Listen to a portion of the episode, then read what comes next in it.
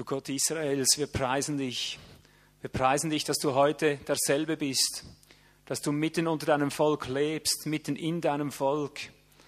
Danke, dass du lebendig bist. Danke, dass du dich erweist in deiner Lebendigkeit. Danke, dass du dich erweist in deiner Macht. Wir proklamieren deinen Namen über dieser Versammlung an diesem heutigen Tag und über all diesen Menschen, die an dieser Versammlung noch teilhaben werden, über die CDs, über die Kassetten, über die DVDs oder wie auch immer. Wir proklamieren deinen Namen, der Macht ist über die Gewalt der Finsternis und gebieten, dass aus der Finsternis Licht komme, dass aus der Schwachheit die Kraft fließe, dass aus dem Tod das Leben emporkomme, aus der Schlafsucht die Erweckung.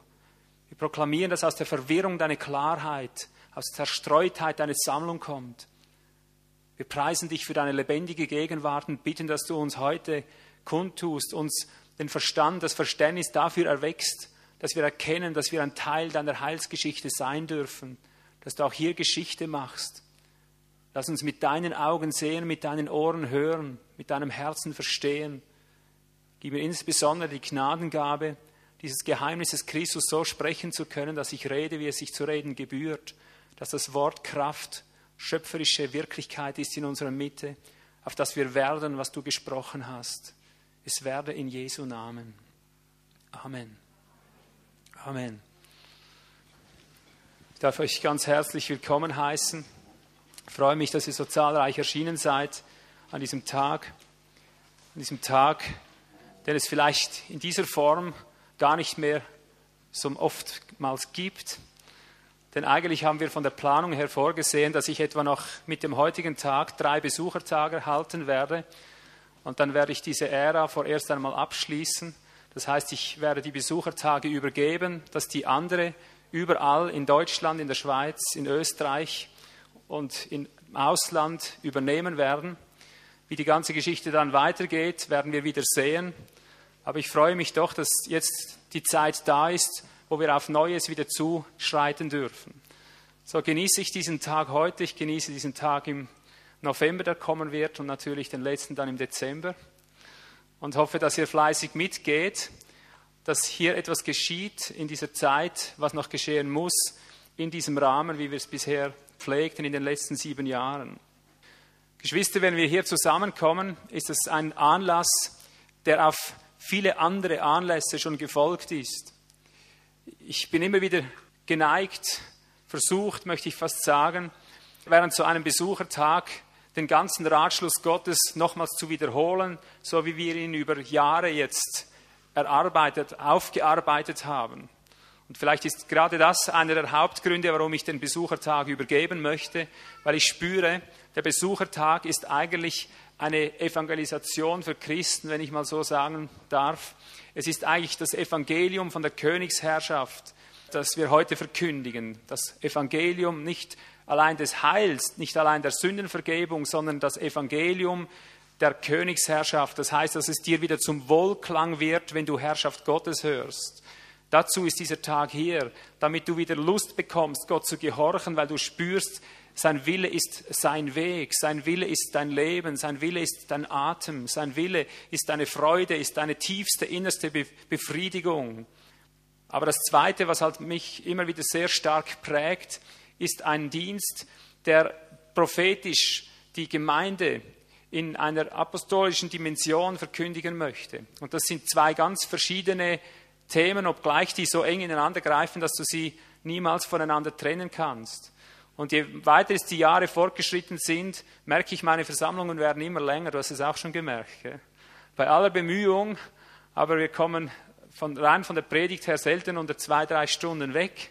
Und das ist nur deshalb, weil das Evangelistische seinen Raum braucht, um diese Grundlage zu legen und das Prophetische, das eben gleichsam mir am allermeisten auf dem Herzen liegt, das braucht auch seinen Raum, das hat auch seine Fortschritte. Und ich spüre das eine wie das andere. Ich darf es nicht so in diesem Tempo weiter steigern, sonst kommen die Neuen am Schluss überhaupt nicht mehr mit. Ich habe mittlerweile hunderte, ich denke, es geht über, weit über tausend Predigten gehalten in den letzten 20 Jahren. Die sind alle irgendwo aufgezeichnet. Ich habe 16 Bücher geschrieben und darin sind ja immer wieder neue Aspekte, allerdings der einen gleichen Wirklichkeit enthalten, aber es sind doch immer wieder neue Aspekte. Und ich spüre, wenn ich in dieser, diesem Tempo jeden Monat eine prophetische Botschaft dazugebe, ich fürchte, dass die Letzten dann irgendwann doch nicht mehr mitkommen. Ich hoffe, so könnt ihr das mit einordnen und mit verstehen, wenn wir hier bald eine Weichenstellung ziehen. Aber ich möchte dir sagen, dass auch dieser heutige Tag zwei Aspekte in sich trägt. Es sind eigentlich zwei Charakteren einer Versammlung. Auch heute wünsche ich mir, dass du das Evangelium von der Königsherrschaft tief in deinem Herzen empfangen kannst, dass du erweckt wirst dafür, seine Herrschaft mehr zu begehren als den Atem, den du einatmest, seine Herrschaft mehr zu begehren als den liebsten Menschen, den du auf dieser Erde begehren könntest, seine Herrschaft mehr zu begehen als das Essen, das Trinken, das du zum Leben dringend brauchst, ist das eine Ziel.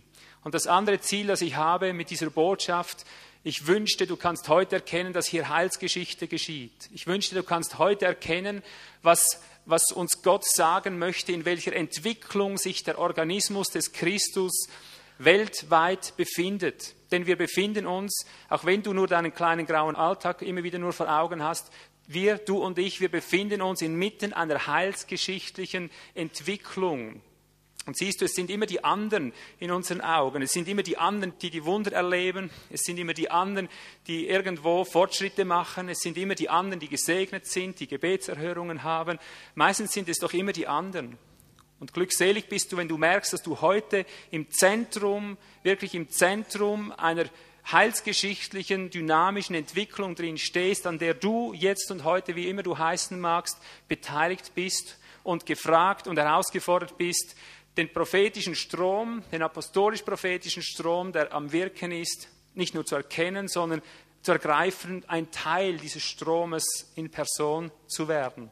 Und so wie ich mir wünsche, dass im neuen Jahr ab 2006 überall in allen in allen äh, Postleitzahlen, Bezirken Deutschlands, Schweiz, Österreich und in allen Ländern Besuchertage sind, weil andere in diesen Dienst hineingekommen sind, weil sie berührt wurden von, von einem Dienst, zu dem sie dann selber geworden sind, auf evangelistischer Ebene, auf der Königsherrschaftsebene. So wünsche ich mir, dass früher oder später auch andere Dienste noch erweckt werden, die heute noch keine Ahnung davon haben.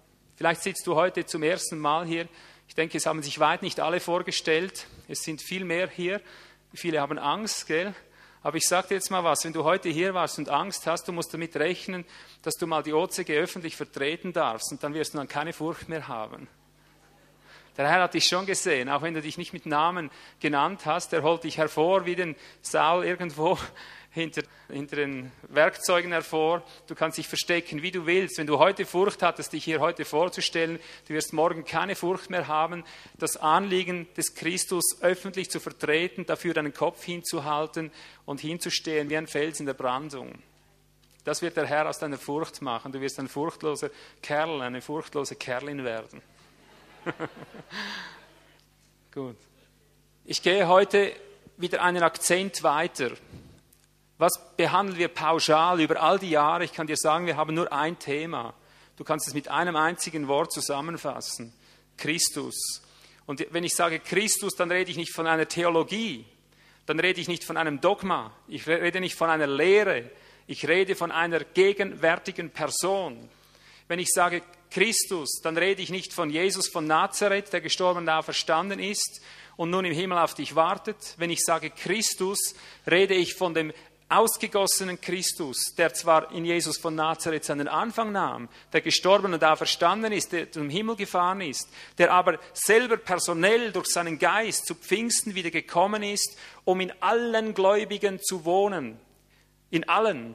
Und wie du weißt, durch Paulus, durch das Evangelium, das Paulus verkündigt hat, nicht nur im Juden, sondern schlussendlich in allen Nationen. Das ist die Fortsetzung, die Entwicklung Israels, die Erfüllung Israels, die sie schon immer bekommen haben, dass sie zu einer geistlichen Wirklichkeit werden möchten, dass sie zu Christus, zu dem Christus Gottes, zum Heil der ganzen Welt werden. In Christus hat sich das erfüllt. Der, der, Israel hat von seiner irdischen Berufung die himmlische erlangt und ist zusammen mit uns dabei, einen Organismus des Christus zu stellen, einen Organismus des Christus zu werden, einer zu werden, einer zu sein und einer zu werden.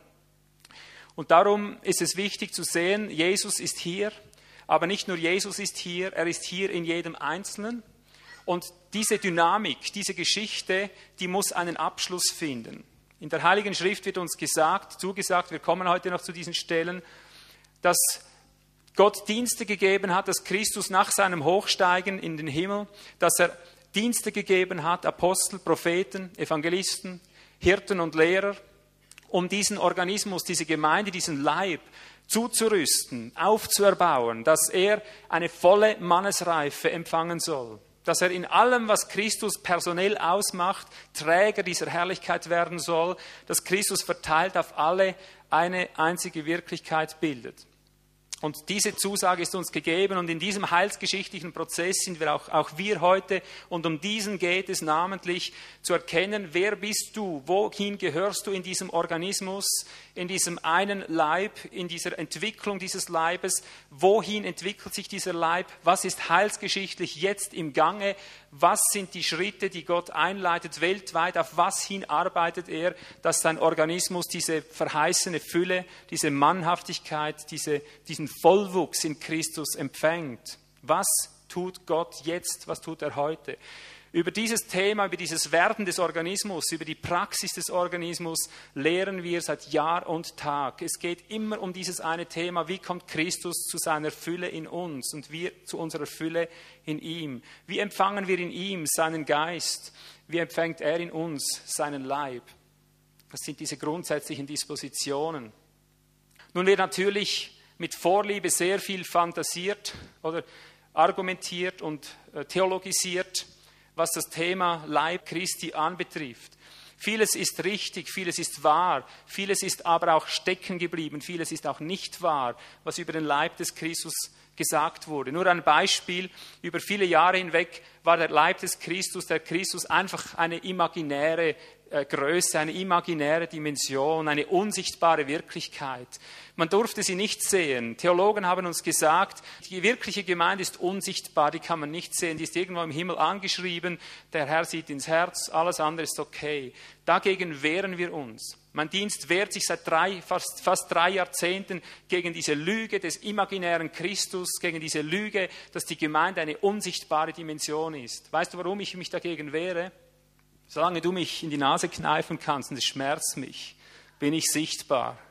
Ich bin nicht imaginär, ich bin nicht unsichtbar, ich bin nicht eine unsichtbare Größe. Wenn ich mich zu Christus zähle, dann siehst du mich als Fleisch und Blut und er wohnt in mir. Und er wohnt nicht in mir, damit ich fromme Lieder singe, er wohnt in mir, damit er durch mich lebe, damit Christus einen Leib, einen Teil seines Leibes in mir hat. Also ist er doch sichtbar. Und wenn er nicht durch mich wirkt, dann kann ich nicht sagen, der Organismus ist unsichtbar. Dann ist es, ist es so, dass ich gar kein Christ bin. Ist es so, dass ich gar nicht ihm gehöre. Aber solange Christus durch seinen Geist in menschliche Leiber gekommen ist, ist er sichtbar durch uns. Sichtbar durch uns, kommend im Fleisch, so wie der 2. Johannesbrief 7 sagt, als Partizip. Kommend, nicht, an einer Stelle sagt er, Christus ist gekommen im Fleisch. Wer das leugnet, ist der Anstatt Christus, der Antichrist. Und an der anderen Stelle sagt er, Christus, wer nicht bekennt, dass Christus im Fleisch kommend, als wesensmäßiger Zug, als, als Partizip, wer nicht bekennt, dass Christus im Fleisch permanent kommend ist, ist auch der Antichrist. Der möchte das Ganze im Unsichtbaren behalten. Aber der Christusleib ist ein sichtbarer Leib, ein wahrnehmbarer Leib. Auch wenn er da und dort verstreut ist, aber da und dort, wo du verstreut bist, wird dieser Christus sichtbar und so wahr er sichtbar wird, so wahr gibt es dann Tumult, wie es schon immer Tumult gegeben hat, wo er war, so wahr gibt es Aufbrüche, gibt es Durcheinander, gibt es Spaltung, die aber sein muss, weil eben das Wahre vom Unwahren äh, geschieden und offenbar werden muss. Also wir reden von einer sichtbaren Dimension, von einer greifbaren Dimension und wir reden von einer Dimension, die in einer Entwicklung steht. Dieser Organismus ist dabei, geformt zu werden, ist dabei, die Reife zu empfangen, wie du und ich in unserem Leib zu einer Reife hier geführt werden. Unser Körper, dein und mein Körper ist das Abbild. Darum 1. Korinther 12 sagt Paulus, wie der Leib, wie unser Körper einer ist und doch viele Glieder hat, so ist der Christus nur einer letztendlich. Also unser Leib ist das Abbild, ist das Gleichnis, ist die Silhouette, wenn du so willst, das Lehranschauungsmaterial, wie der Organismus des Christus entsteht, wie er funktioniert. Und wie du aus deinem eigenen Leben weißt, warst du nicht von Anfang an ein Mensch mit Beinen und Füßen, das hat mit einem Schluder angefangen. Das hat mit einer unförmigen, nicht sichtbaren Masse begonnen, mit einem Samen, mit einer flüssigen Form, und irgendwann haben sich erste Formen gebildet, erste Arm- und Beinknospen, erste Augenknospen und so weiter. Es ist allmählich aus dem, aus dem flüssigen Zustand ein Festzustand geworden. Und da, war, da warst du noch lange nicht fähig, diesen Leib zu leben. Du warst noch lange nicht fähig, Organismus zu sein, obwohl du schon Mensch warst von der, von der ersten Stunde an, wenn ich mal so sagen darf, von der, von der Befruchtung an, warst du eigentlich schon potenziell da. Aber bis du nur mal zappeln konntest, bis du nur mal deine Arme und Beine koordinieren konntest, war es eine ziemliche Zeit. Und dann noch eine längere Zeit, bis du mal dein Mundwerk mit dem, mit dem Hirn in Verbindung bringen konntest und, und all das richtig koordiniert ging. Und dann ging es noch länger, bis du mal eins und eins zusammenzählen konntest. Ging es noch länger, bis du schreiben, lesen konntest. Ging noch länger, bis du mal verstandest, was überhaupt um dich herum geschah, bis du ein soziales Wesen wurdest. Viele sind es ja heute noch nicht, gell? Und in diesem Sinne kannst du aus deinem Leben lernen, dass der Organismus nicht von einem Tag auf den anderen wird, dass deine ganze Geschichte, eine Entwicklung damit zusammenhängt. Und ich rede von dieser Entwicklung jetzt. Ich möchte heute einen, einen Akzent setzen, der von so prophetischer, äh, apostolisch-prophetischer Wichtigkeit ist. Es ist ein neuer Akzent, den ich heute setze und er soll ab heute schöpferisch in unserer Mitte sein, als Vision die, die wir nicht mehr loswerden, als Vision, die sich durchsetzt von hier, von Wald hinaus in alle Welt. Dazu sind wir heute hier. Was wird über den Organismus alles Wunderbares gesagt? Ich bekämpfe heute eine spezielle Linie mit dieser Predigt. Wir haben 1. Korinther 12 gelesen, was jetzt schon eine, eine, einige Stunden Studium gäbe, um das mal im, im Detail anzuschauen. Aber ich mache es ganz oberflächlich und kurz. Gründlich werden wir wieder bei den eigentlichen Stellen vielleicht, die wir dann behandeln oder wie auch immer. Manchmal muss ich etwas ungenau sein, damit wir schneller vorwärts kommen, sonst bleibe ich an jeder Ecke hängen. Weißt du, mich inspiriert jeder Vers. Ist eine große Enthaltsamkeitsübung, nicht über alles eine Auslegung zu bringen. Gut. Also, ich fasse es mal kurz. Paulus sagte dort in 1. Korinther 12, wir sind ein Leib und viele Glieder. Und dann sagt er, du musst nicht denken, wenn du anders bist als der andere, dass du deswegen nicht zum Leib gehörst. So zum Beispiel das Auge, wenn es nicht Ohr ist, kann es nicht sagen, ich gehöre deshalb nicht zum Leib. Du kennst die Geschichte, gell? Das ist so der Tenor in 1. Korinther 12. Da stellt er, sich, stellt er die einzelnen Glieder einander gegenüber und sagt, auch der kleine Zeh oder wie auch immer, was alles noch an deinem Körper unscheinbar oder manchmal sogar verächtlich sein mag, es gehört trotzdem dazu. Es gibt ganz verschiedene Dienste, sagt er nachher, ganz verschiedene Gaben, ganz verschiedene Wirklichkeiten an einem Körper, aber es ist doch letztlich eins. Was haben wir aus dieser wunderbaren Perspektive, aus dieser Darlegung gemacht? Ich sage nochmal, Paulus hat hier aus dem Vollen geschöpft. Er hat unseren Körper angeschaut, unseren menschlichen Leib, unseren Organismus als Mensch und hat die Ableitung gezogen. Gott hat uns so gemacht, weil so sein Christus, sein Organismus, der Organismus des Christus aufgebaut ist, so funktioniert, so existiert. Wir haben aber mit dieser herrlichen Vielfalt, mit dieser sogenannten, dass die, die Glieder verschieden sind, haben wir eine eigene eigendynamische Ableitung gemacht, die eigentlich in der Weise gar nie gemeint war, noch gar nie Paulus darauf bestanden hat. Von wovon spreche ich jetzt? Wir haben aus der sogenannten Vielfalt, aus der Verschiedenheit eine Rechtfertigung gemacht, in tausend verschiedene Richtungen zu rennen, in tausend verschiedene Richtungen zu arbeiten und gegenseitig ein, ein ziemlich unverbindliches Dasein zu fristen. Und das kannst du natürlich prächtig belegen, wenn du das so willst. Du kannst, wenn du das Gleichnis des Leibes nimmst, kannst du das für dich so rechtfertigen. Ich kann dir sagen, ein Herz ist etwas ganz anderes als eine Lunge. Mit dem Herzen macht das Herz macht immer dieselbe Bewegung, ist völlig etwas anderes. Ein Herz macht nichts anderes als Blut pumpen, pumpen. Immer zu zirkuliert dein Blut in den Adern. Und so wie das Herz das Blut pumpt, so pumpt die, die, die Lunge eben Luft. Das sind zwei komplett verschiedene Arten. Also lass doch einander in Ruhe, du gehst deinen Weg, ich gehe meinen Weg, du magst Herz sein, ich mag Lunge sein. Der, der nächste kommt und sagt, und Magen ist nochmal was ganz anderes, der produziert nur Säure. Der macht nichts anderes, als das zu verdauen und so weiter. Und dann kommt der Darm und erklärt seine Geschichte. Also geh du deinen Weg, ich gehe meinen. Und dann kommt wieder einer und sagt die Niere und die Leber. Das geht um Reinigung von den Speisen, von dem Trank und so weiter. Es reinigt und reinigt und reinigt. Geh du deinen Weg, ich gehe meinen. Ich predige die Heiligung und du, du machst deinen und ich mache das meine. Gell? Jedem das seine. Und was ist daraus geworden? Es ist daraus irgendwann eine Ökumene geworden, weil man gemerkt hat, irgendwo, wenn alles so in die verschiedenen Richtungen rennt, irgendwo muss man das trotzdem zusammenbringen.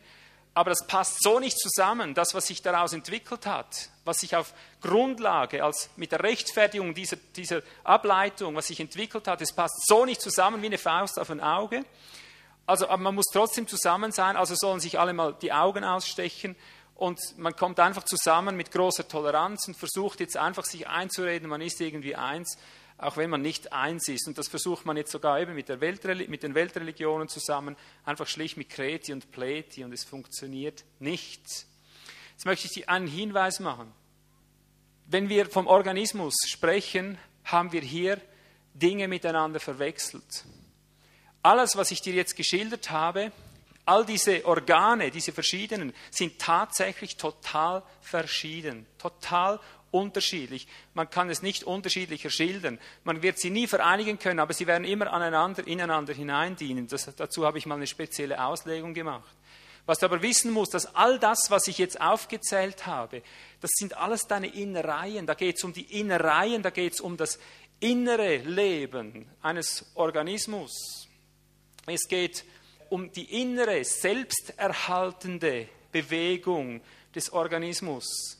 Und so möchte ich dir heute einfach kundtun, wir müssen unterscheiden lernen, endlich, was innere und was äußere Bewegungen anbetrifft. Was das Innere eines Organismus betrifft und was das Äußere eines Organismus betrifft. Damit du heute weißt, wovon ich spreche, habe ich eine relativ einfache äh, Veranschaulichung äh, mitgebracht oder dir mitgebracht. Und vielleicht denkst du jetzt am Anfang, was soll das? Wohin zielt das? Aber ich möchte dir mal bis hierher Folgendes sagen. Wir haben Ableitungen gemacht, die gar nie so gesagt wurden von Paulus. Richtig ist, dass vom inneren Leben her ganz verschiedene Organe für sich arbeiten, aber immer in das eine und selbe hinein.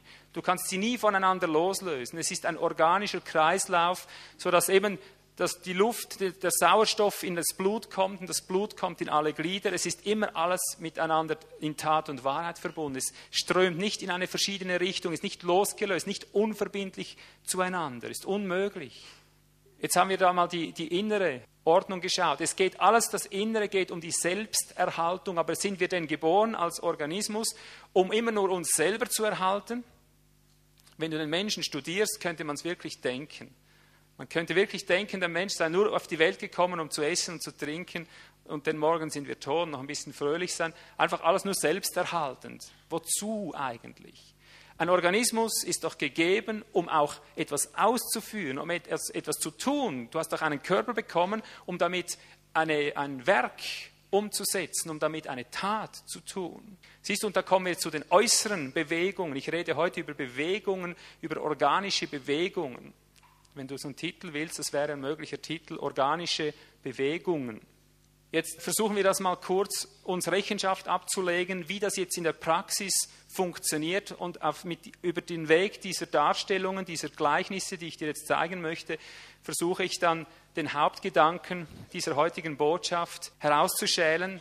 Das heißt, die Hauptwirklichkeit, um, es, um die es heute geht, die der Geist Gottes in, in seinem Leib herausarbeiten möchte. Ich hoffe jetzt, dass das gelingt.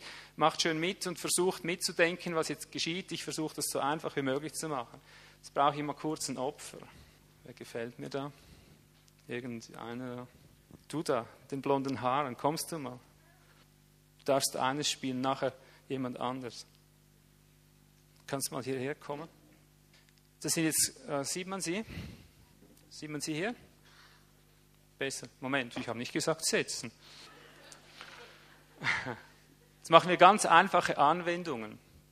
Ein Mensch, viele Glieder. Ein Mensch, viele verschiedene Organe. Sie hat einen Kopf, sie hat Augen, sie hat Ohren, sie hat einen Mund, Nase, sie hat Arme, sie hat Beine, sie hat einen Hintern. Also jetzt darf sie sich mal setzen, der Hintern darf sich setzen. Dein Hintern darf sich setzen. Na mach schon, jetzt darfst du. Was geht nicht? Mach mal. Sie sagt, geht nicht. Geht doch, oder? Sie sagt, meine Beine müssen sich auch setzen. Gut, setz dich mit Beinen. Ha, was ist mit den Armen? Gut, setz dich mal. Es ist eine ganz einfache Illustration, aber du wirst zugeben müssen, wenn wir von Organismus sprechen, kann sich nicht einfach der Hintern setzen. Auch wenn du sagst, setz dich mal auf den Hintern, es geht nicht, oder? Da setzen sich die Beine mit, da setzen sich die Arme mit, da setzt sich der Kopf mit, da setzt sich jetzt einfach alles mit, nicht einfach nur der. Gut, jetzt, wie mache ich das? Gebe dir mal das in die Hand und das. Du kannst mal, du hast ja zwei Hände schließlich, oder? Du kannst jetzt mal Johannes 3,16 aufschreiben, das kennst du, oder? Also hat Gott die Welt geliebt, dass er seinen eingeborenen Sohn gab, weiter musst du nicht kommen, Du kennst den Vers, ich möchte eine Evangelisation halten. Also brauche ich deinen Leib. Du hast zwei Hände, du schreibst, schreibst mal auf. Schreib mal auf, als hat Gott die Welt geliebt. Aber Moment, bevor du anfängst, darf ich mal einen Stift haben? Bevor du anfängst, du hast ja schließlich zwei Hände. Ich möchte auch noch eine Einladung schreiben zu dieser Evangelisation. Schreib doch mal meiner, meinen lieben Freunden, dass sie zu dieser Evangelisation kommen. Ich möchte über Johannes 3,16 schreiben, also beginnen. Du kennst das Problem. Du musst zugeben, man kann auch links schreiben, ja? Aber was erkennst du an diesem Beispiel? Sie hat doch zwei Hände, oder? Jedem das seine, jeder Dienst für sich, oder? Jeder Dienst im Leib Christi. Ich habe einen Dienst, ich, du hast deinen Dienst, ich habe meinen, geh du deinen Weg, geh du deinen.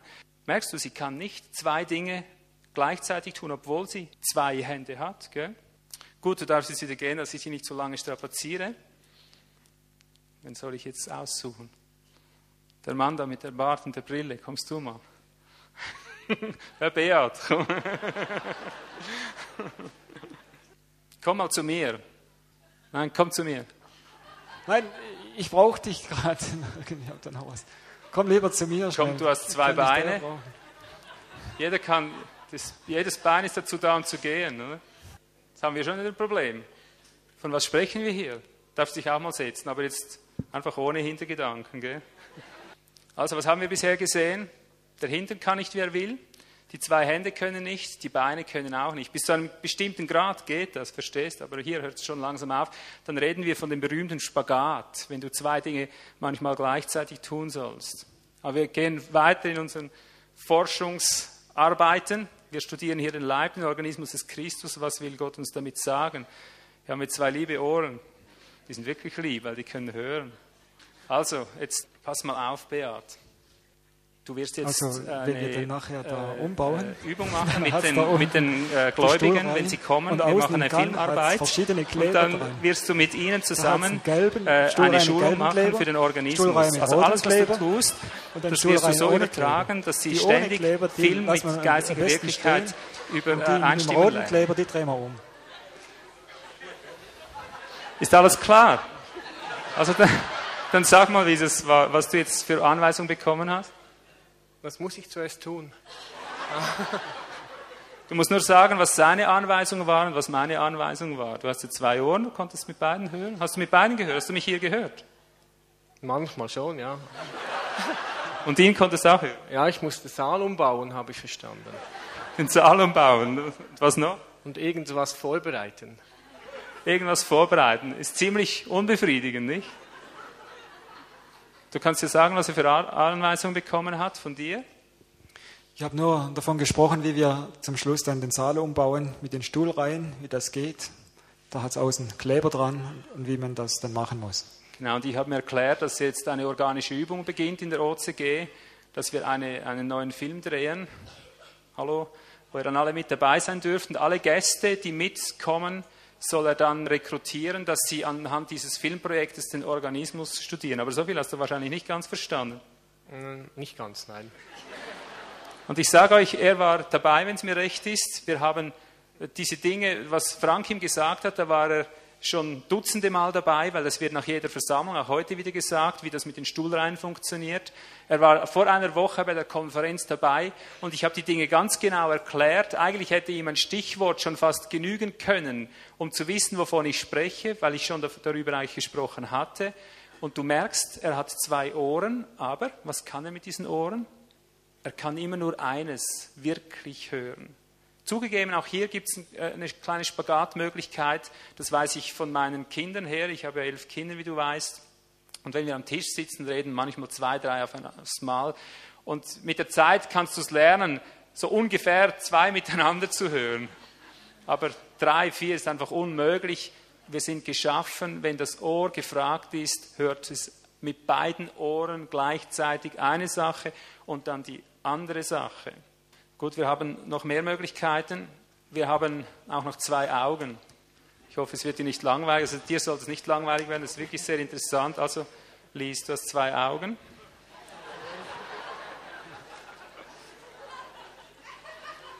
Schielt er? Also was lacht ihr so? Ich glaube, du schielst. Das macht immer so, gell? Nun, hier hat er eine Bilderklärung und hier ein Text. Ja, also hier eine Bildgeschichte mit Text, hier ein Text. Eigentlich Zwei Dinge, die man relativ schnell im, im, Überblick hat. Wenn man geübter Leser ist, liest das quer durch, weiß in einer Minute Bescheid hier auch. Aber ich sage dir, solange er versucht, mit seinen zwei Augen gleichzeitig zwei Dinge zu sehen, wird er seine Schwierigkeiten haben. Obwohl die Augen bis zu einem bestimmten Grad verschiedene Dinge gleichzeitig wahrnehmen können, aber die Verarbeitung, die wirkliche Verarbeitung, die geht doch immer eins nach dem anderen. Nun stell dich mal auf deine Füße, jetzt weiß ich nicht, haben wir noch was vergessen? Gut, die Nase, den Mund.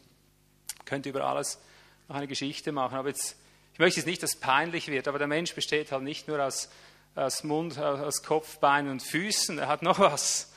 Im Zentrum seines Leibes hat er noch mal was. Und das soll jetzt uns nicht peinlich sein, darüber zu sprechen. Aber ich denke, manchmal ist es wichtig, dass wir die Gleichnisse gründlich genug studieren, denn Gott hat uns einen, einen Leib gegeben. Also wir sprechen jetzt mal von der Mitte seines Leibes. Gell? Ihr wisst, wovon wir jetzt reden. Und jetzt frage ich mal die, die vielleicht peinliche Frage, wenn er das Ding da gebraucht. Also ich meine jetzt, wir sollen uns, äh, wir sollen fruchtbar sein, uns vermehren. Wenn er das Ding gebraucht, kann er gleichzeitig auch noch andere Dinge tun mit seinem übrigen Körper? Das wird jetzt peinlich, gell? Aber es ist wichtig, das muss man sich noch mal, so plump das andere war, muss man sich das auch mal plump überlegen. Kann er zum Beispiel während dem Zeitung lesen? Solltest du nicht, also wirklich. Aber ich, ich habe von Leuten gehört, die machen das. Das ist wirklich die unterste Schicht der Menschheit, die sowas tut. Aber während der Paarung lesen die, die irgendwelche Dinge oder schauen sich äh, dumme äh, Sachen an. Man kann also ohne weiteres dabei lesen und irgendwas Dummes tun und, und das funktioniert trotzdem. Das komischerweise funktioniert das. Du kannst deine Ohren in dieser Zeit einschalten, kannst Musik hören, ist vielleicht jetzt eher ein harmloses Beispiel. Wie, wie ist es sonst? Kannst du deine Hände unabhängig davon bewegen, gebrauchen? Kann man, oder? Du kannst deinen Partner umarmen, du kannst deine Hände frei bedienen. Du kannst, während das eine funktioniert, kannst du in deinen Gedanken auf Weltreisen gehen, wieder zurückkommen. Es ist natürlich nicht dazu gegeben, dass man auf Weltreisen geht und wieder zurückkommt. Verstehst du? Aber was ich dir sagen möchte, seltsamerweise, während die Augen, die sonst so begabt sind und all der ganze Leib unmöglich zwei Dinge auf einmal tun kann, hier kannst du beinahe alles. Ja? Obgleich das ist nur, das ist nur ein gleichhaftes Bild, das ich dir zeigen möchte. Ich glaube, dass auch diese Unabhängigkeit, er kann seine Füße gleichzeitig bewegen, wird es fast peinlich, wenn man so was denkt, gell? aber Verzeihung, aber es ist halt so, du könntest durch die Gegend spazieren, was schon fast wieder eben hinten rum, also nein, nicht fast, es fällt wirklich hinten rum. Abnorm, aber man kann, man könnte es, ja. Du kannst eigentlich alles gleichzeitig bedienen und es funktioniert. Das darfst du dich bitte widersetzen. Das ist wirklich den schwersten Teil bestritten, dieser Illustration.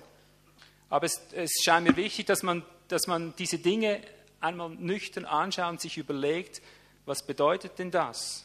Und da kommen wir vielleicht auf, auf Zusammenhänge, die sehr tiefgreifend, tiefschürfend sind in der Heilsgeschichte drin. Ja.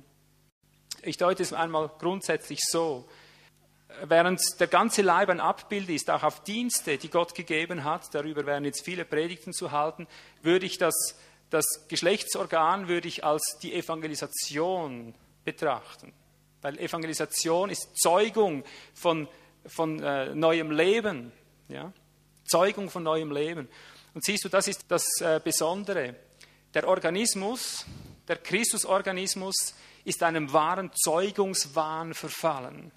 Und weil man die Evangelisation eigentlich überall betätigen kann, wenn du so willst, das lässt sich mit allem irgendwo kombinieren, ist man auf die Idee gekommen, jeder zeugt irgendwo frisch drauf los, weil das unabhängig funktioniert. Man kann zeugen und lehren zugleich, man kann zeugen und hirten zugleich, man, man kann alles zugleich tun.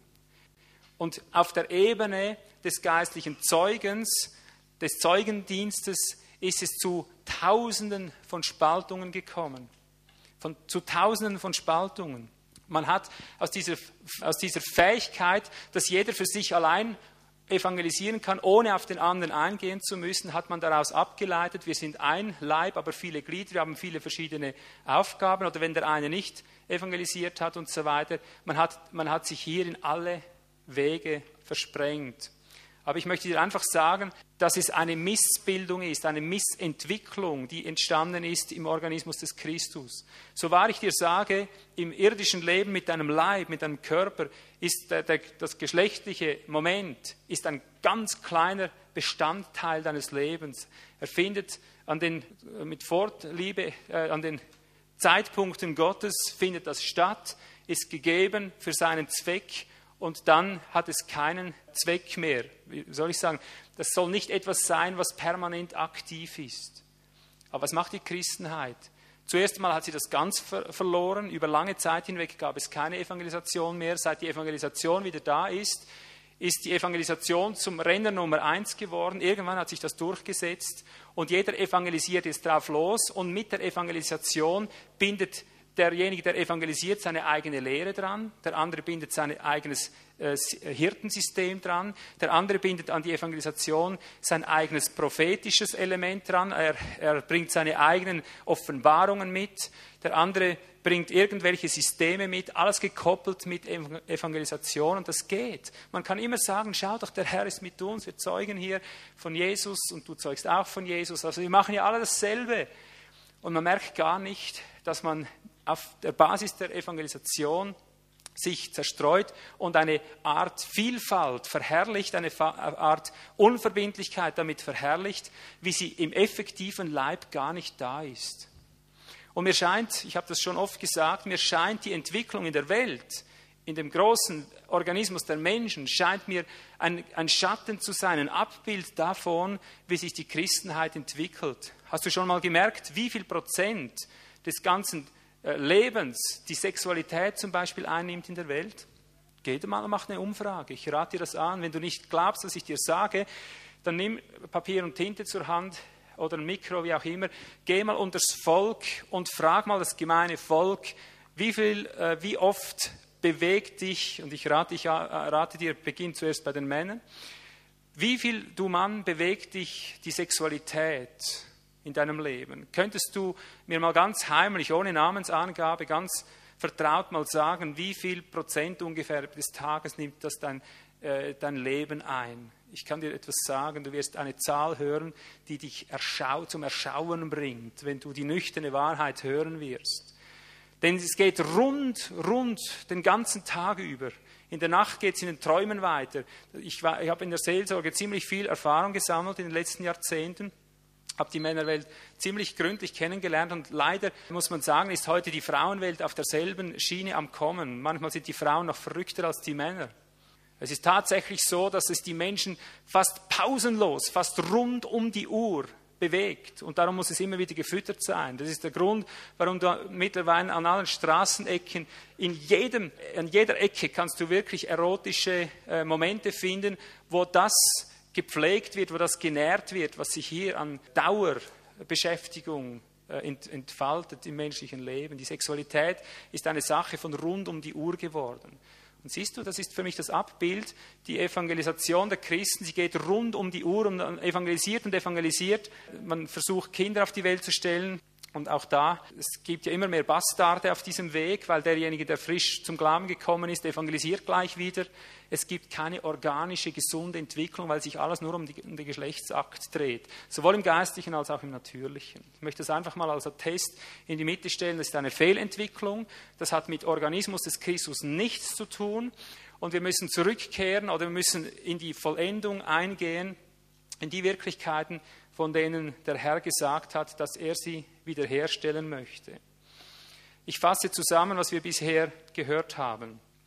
Wenn du den Organismus genau studiert hast, was die innere Selbsterhaltung betrifft, ist tatsächlich jedes Organ total verschieden. Und ich möchte damit sagen, dass du ganz für dich in deinem persönlichen Leben, wie du, wie du dein persönliches Leben gestaltest oder was deine Gaben sind, wie du, wie du getrieben bist, Werke zu tun, ich sage es mal mit diesen Worten, du, du magst irgend künstlerisch getrieben sein im, im Geist oder du magst literarisch oder wie auch immer, du magst tausend, tausend verschiedene Dinge mögen hier sein, jeder bringt auf seine andere Art etwas zum Ausdruck, wie Christus durch ihn wirken möchte, für sich individuell, für sich allein. Das ist aber das Innenleben, das ist das, wie du ihm persönlich dienst. Also da sage ich mir kein Unterschied, ob einer ein Künstler ist, ob einer ein Lehrer ist, ob einer irgend, irgendetwas anderes tut, es spielt keine Rolle, aber das entbindet ihn nicht einer gemeinsamen geistlichen Wirklichkeit, einer gemeinsam organischen Schicksalsgemeinschaft, von der ich sage, du magst nach innen noch so unterschiedlich sein. Es gibt eine äußere Bewegung. Gott äh, wird seinen Christus in eine äußerliche Bewegung, in eine gemeinsame Bewegung hineinbringen, von der ich sage, die lässt sich voneinander nicht ebenso wenig trennen, wie das Gesäß, wenn es sich hinsetzt, wie von dem übrigen Leib. Es lässt sich ebenso wenig trennen, wie die zwei Augen nicht gleichzeitig etwas Verschiedenes sehen können. Es lässt sich so wenig trennen, wie die zwei Arme gleichzeitig etwas machen können oder die Beine in eine verschiedene Richtung gehen können. Es ist ein Leib, es ist ein Organismus, es ist eine Geschichte, auf die Gott hinzielt, auf die sich der Christus hin entfaltet, auf das er hinarbeitet. Und die Mündigkeit besteht nicht nur aus inneren Prozessen, aus selbsterhaltendem inneren Leben. Die Reife des Christus, der Vollwuchs des Christus bezieht sich auf die Bewegung des gesamten Organismus als ein Mann, als ein Leib, gleichzeitig in eine Richtung. Und ich möchte dir das sagen, auch wenn wir jetzt diese, diese Möglichkeit des Geschlechtlichen geschaut haben, wenn du das wirklich verstanden hast, was Gott mit dem Geschlechtsbereich gegeben hat, wirst du sehen, dass auch dort es ein Frevel ist, wenn nicht alles auf eines ausgerichtet ist. Obwohl das möglich ist, voneinander getrennt zu, zu praktizieren, aber es ist, wird sofort unwirklich, es wird sofort unmenschlich, es wird ziemlich schnell pervers, es wird ziemlich schnell abartig, wenn man nicht alles an den übrigen Organismus, die übrigen Glieder auf das eine hin ausrichtet. Wenn du deine Gedanken nicht bei deinem Partner hast, bei der Sache, die du tust, ist es verkehrt. Wenn du nicht äh, deine Worte so sprichst, dass es deinem Partner gilt, ist es verkehrt. Wenn du irgendetwas gleichzeitig anders machst, ist es ebenso verkehrt. Obwohl du die Möglichkeit hast, die Fähigkeit, ist es dennoch dazu gegeben, dass auch dort der ganze Organismus eigentlich eines aufs Mal tut. Kannst du bis dahin folgen? Siehst du, und das ist mir ganz ein, ein wichtiger Gedanke, mit dem müssen wir uns auseinandersetzen und uns fragen, was will Gott uns damit sagen? Epheser 4, schlag doch das mal auf. Epheser 4. Ich möchte das festigen mit diesem Wort, damit wir das heute einmal aus einem ganz speziellen heilsgeschichtlichen Gesamtblick sehen. Epheser 4, Vers 11. Er hat die einen als Apostel gegeben, die anderen als Propheten, andere als Evangelisten andere als Hirten und Lehrer zur Ausrüstung der Heiligen. Und jetzt pass auf, was jetzt kommt. Für die Werke der Dienste, es heißt alles Einzahl, hast du dort gesehen, für das Werk des Dienstes. Er hat all die Dienste gegeben, um die Heiligen zuzurüsten, für Einzahl das Werk des Dienstes, für die Erbauung des Leibes Christi, alles in Einzahl bis wir alle, hier ist wieder Mehrzahl, hineingelangen, und ich neige dieses Wort so zu übersetzen, zur Einsheit des Glaubens. Kannst du es hören? Denn dieses Wort beginnt dort mit en, also mit der Zahl eins, ja, im Griechischen, hingelangen zur Einsheit des Glaubens und zur Einsheit der Erkenntnis des Sohnes Gottes. Das ist die volle, zum vollen Mannesreife, zum Vollwuchs, Vollmaß des Wuchses der Fülle Christi. Und dann sagt er, wir sollen nicht mehr unmündig sein. Was ist unmündig? Hin und her geworfen, umhergetrieben, vom Wind jeder Lehre. Jeder geht in eine andere Richtung. Kannst du es hören? Das Ziel des Organismus ist es, als eins in einer Führung, und zwar der gesamte Organismus, wo immer er wirklich in Christus ist, dass es zur Einsheit dieses organischen Bewegens nach außen kommt. Eine organische Bewegung, nicht zwei. Und ich sage dir, solange es nur einen Organismus, nur einen Leib des Christus gibt, solange wird Tatsache sein, dass dieser eine Organismus eine Sache auf einmal tun möchte. Aber wie haben wir am Anfang gehört? Wie war die Entwicklung deines Leibes? Wie ist die der meinige? Zuerst eine unförmige Masse, dann irgendwann zappelt alles irgend unkoordiniert. So ist die Christenheit entstanden. Unkoordiniertes Bewegen von Gliedern, von Augen verdrehen, von und hören und machen und zerstören, über Klippen stürzen, sich verwunden, alles nicht koordiniert. Mit einem einzigen Ziel, dass irgendwann dein Körper das tut, was du von ihm willst. Dass du ihn endlich so leben kannst als ein Instrument, das dir zum Nutzen und nicht zum Schaden oder zur Verwunderung gegeben ist. Was für ein langer Weg der Verwunderung, bis die, die Kindlein mal nur ihre Hände gefunden haben. Ja, Christus wundert sich bis heute, wo seine Hände sind. Ich meine jetzt die Hand des Leibes. Natürlich kannst du sagen, schauend auf dein, auf dein inneres, persönliches, selbsterhaltendes Treiben, kannst du sagen, ich bin ein Organ Christi ich bewege mich, ich habe meine Individualität gefunden. Du magst wunderbar funktionieren, du magst als Herzklappe auf und zu machen, pünktlich auf die Sekunde. Die Frage ist, wann nützt uns dieser, diese Herzklappenfunktion gemeinschaftlich etwas? Wann geht es nicht nur mehr um die Selbsterhaltung, wann geht es darum, dass der Vollwuchs da ist, dass wir nicht in alle Winde zerstreut bleiben, irgendwelche Dienste tun, sondern wann kommt es endlich dahin, dass der Leib erkennt, was nach außen die eine Bewegung ist, die nacheinander kommt. Was ist jetzt dran? Was ist die nächste Stunde dran? Was ist heute dran? Was ist morgen dran? Dass der Leib einer wird. Wann kommt es zu Epheser 6, äh, 4, Vers 6? Verzeihung, Epheser 4, Vers 6. Was lesen wir dort? Das ist nämlich die, die Auflösung. Zuerst heißt es ein Leib. Das sind immer Zahlworte im Griechischen. Nicht einfach ein als, als auch einer, so, sondern ein Zahlwort, ein Leib und ein Geist, wie ihr auch berufen worden seid in einer Erwartung eurer Berufung. Also nur eine Berufung heißt es für den ganzen Organismus. Und dann sagt er, ein Herr, Zahlwort, ein Glaube, Zahlwort, eine Taufe, Zahlwort, ein Gott, Zahlwort und Vater, der über allen und durch alle und in allen ist. Das ist das, die Frage, wann gelangen wir dahin? Und ich erinnere jetzt an Apostelgeschichte 3, 21, an dieses wunderbare Wort, Apostelgeschichte 3, 21, das uns sagt, wann das sein wird.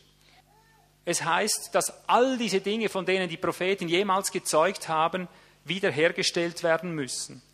Und im Zusammenhang mit dem Emporsteigen Jesu in, in, in den Himmel heißt es, den, Jesus muss freilich der Himmel aufnehmen.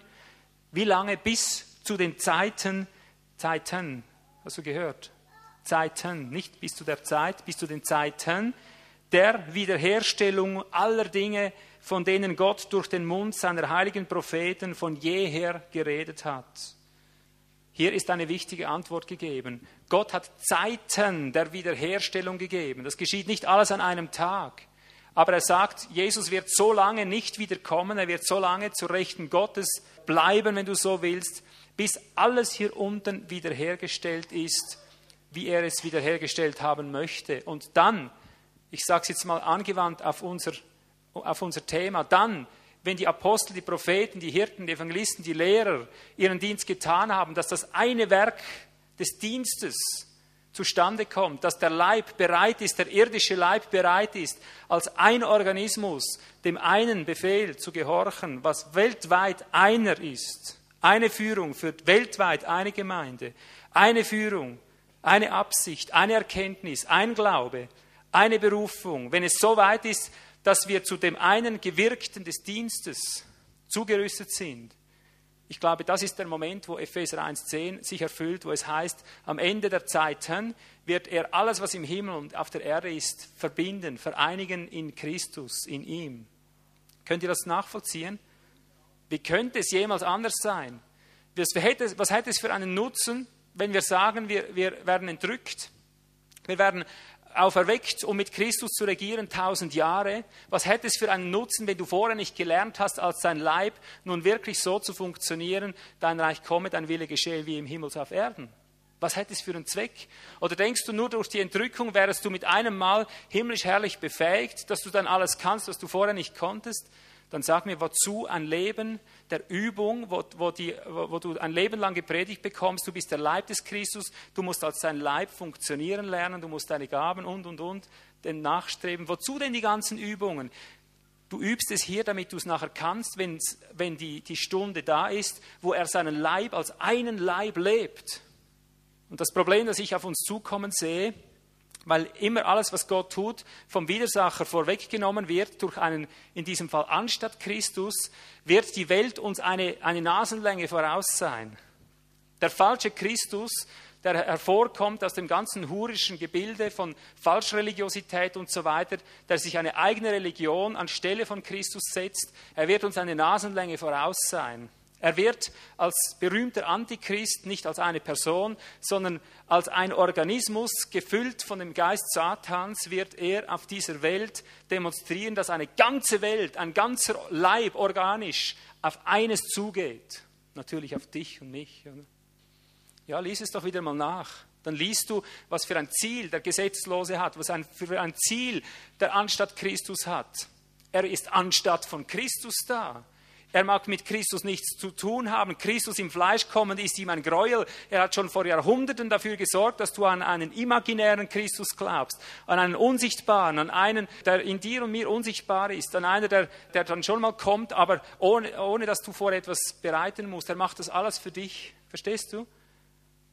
Der Anstatt Christus ist seit Jahrtausenden am Werk, so war schon die ersten Apostel wie Johannes geschrieben haben und schon sind viele Antichristen anstatt Christus geworden. Sie haben ein Ziel, Christus zu eliminieren. Alle Nationen ließ es nach in der Prophetie, in der Bibel.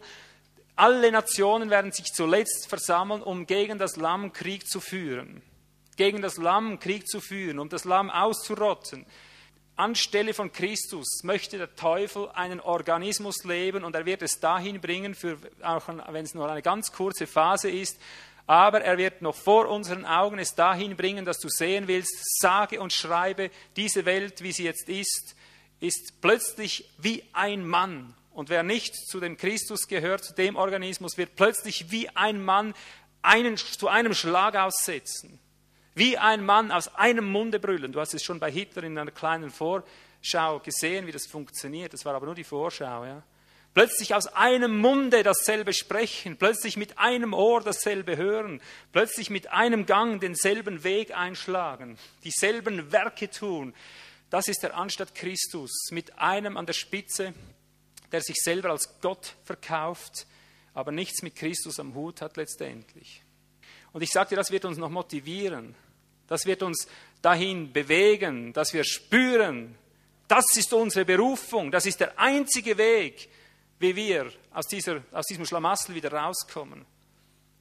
Der Weg, wie wir aus diesem Schlamassel rauskommen, ist, dass der Christusorganismus vereinigt wird unter ihm als Haupt, damit er in seinen Heiligen, wie der Judasbrief sagt, dass er in seinen Heiligen wieder erscheinen kann, um als ein Organismus ein Werk zu tun, das ist diese Welt zur Rechenschaft ziehen. Das ist diese Welt auf den Punkt zu bringen, das ist diese Welt ins Gericht zu nehmen. Wisst ihr nicht, dass die Heiligen die Welt richten werden? 1. Korinther 6, die ersten drei Verse. Wisst ihr nicht, dass die Heiligen die Engel richten werden? Eine Bewegung, eine Aufgabe, eine Berufung, ein Auswuchs, aber auch eine Zubereitung auf diesen einen hin. Und siehst du, wir haben mit, der, mit Bewegungen so unsere Probleme. Mögt ihr noch hören oder wollen wir noch Pause einschalten? Pause. Da schreit jemand Pause. Ich glaube, jetzt machen wir hier einen kurzen Strich. Wir sind schon ziemlich lange dran. Dann haben wir noch ein besseres Aufnahmevermögen. Aber jetzt bitte ich euch, jetzt ist wieder eine stille Pause unbedingt angesagt. Wir atmen durch, öffnen die Fenster, öffnen uns und versucht nur das Allernötigste zu kommunizieren, dass wir nachher aufnahmefähig sind, dass ich nicht eine lange Schlaufe ziehen muss, um an dem Punkt wieder zu sein, wo wir jetzt sind. Bitte nehmt diese Anweisung jetzt ernst. Versucht jetzt nicht an den Büchertischen alles Mögliche schon zu schauen und zu nehmen. Bleibt jetzt ganz in dem Fluss drin, in dem Wort, damit wir nachher den Anschluss finden. Ich schlage vor, dass wir nach 20 Minuten fortsetzen. Ich glaube, Verpflegung können wir im Moment noch warten. Wir machen nachher nochmal eine Pause, dann gibt es noch eine Verpflegung. Versucht einfach drin zu bleiben.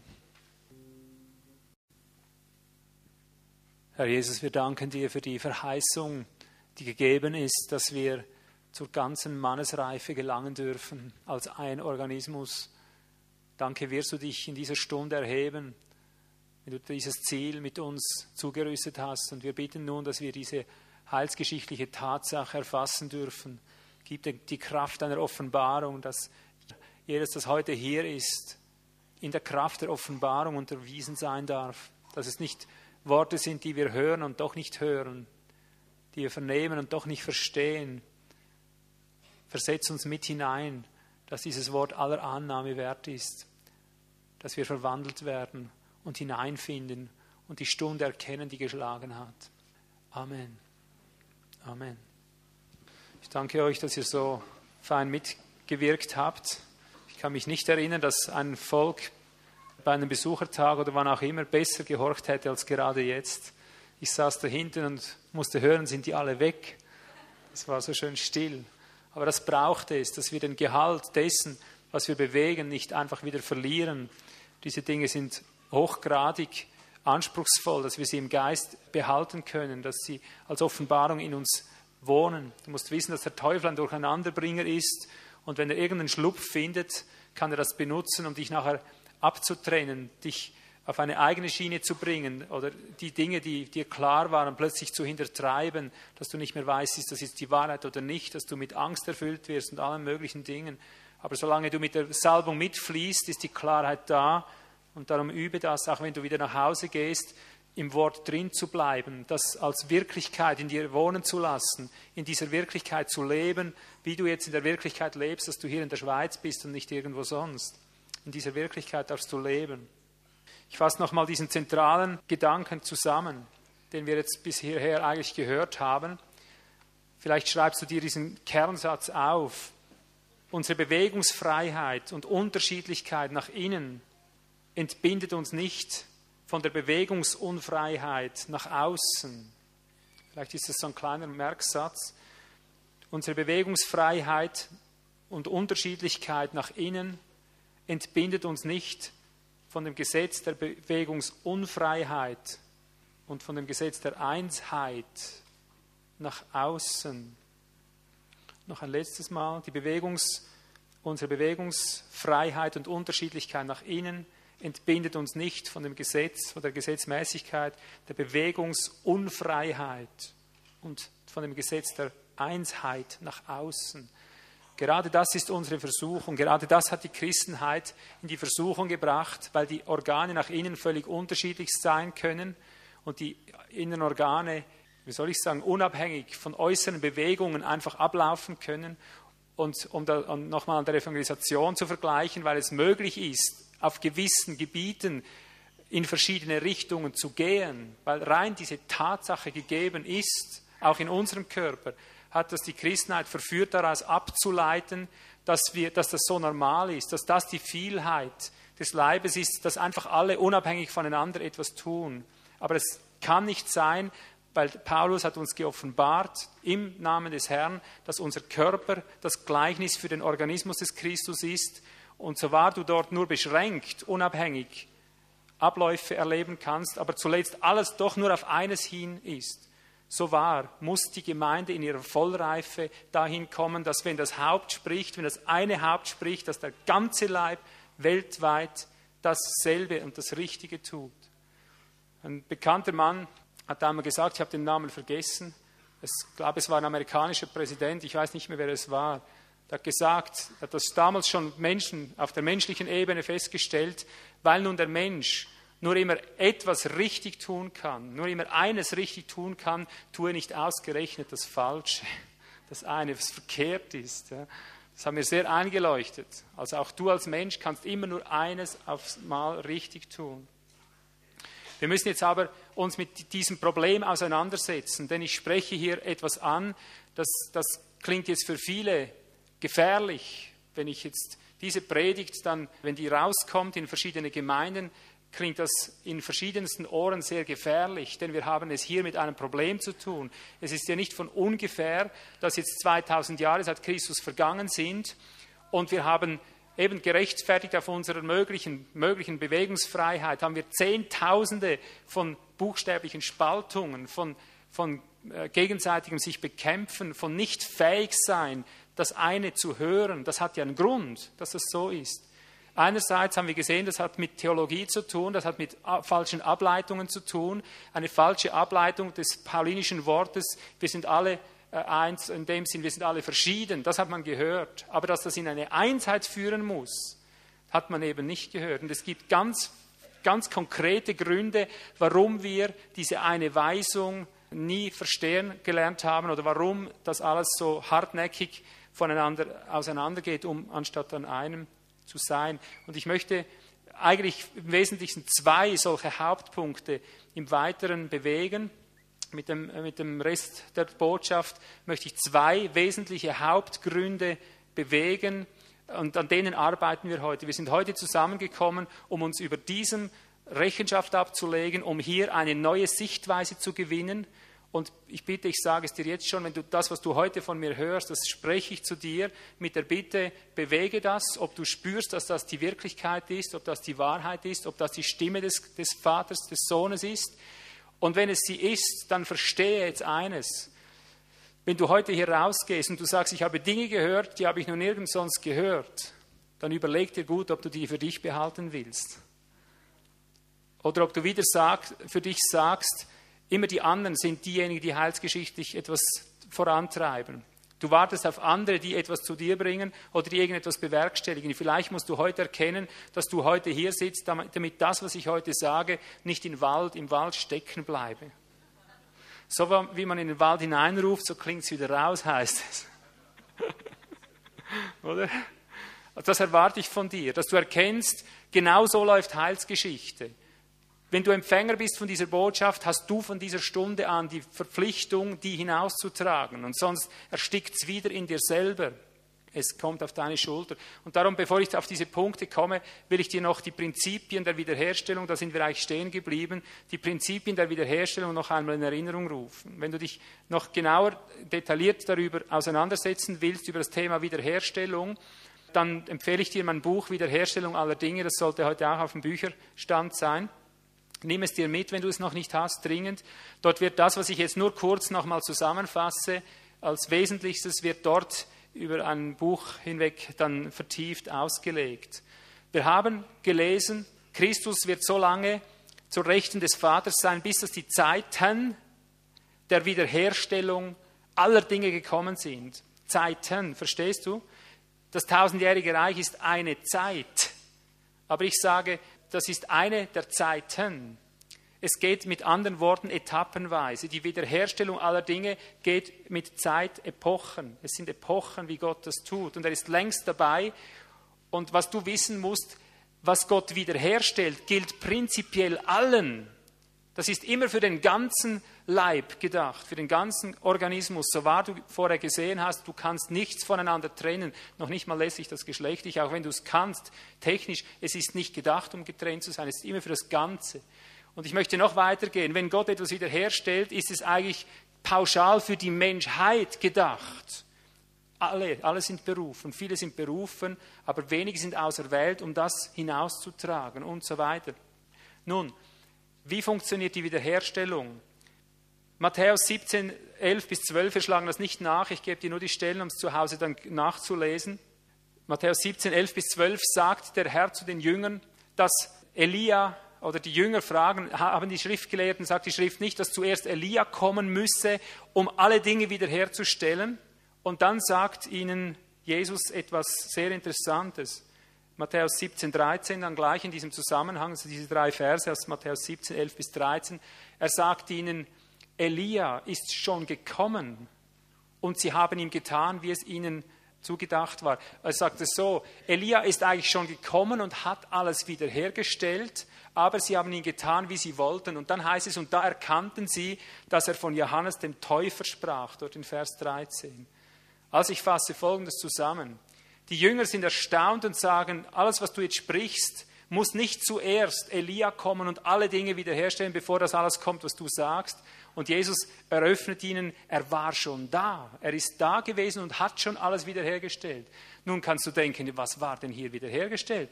Wir haben noch hier die wahre Katastrophe. Und dann erkannten sie, dass er von Johannes dem Täufer sprach.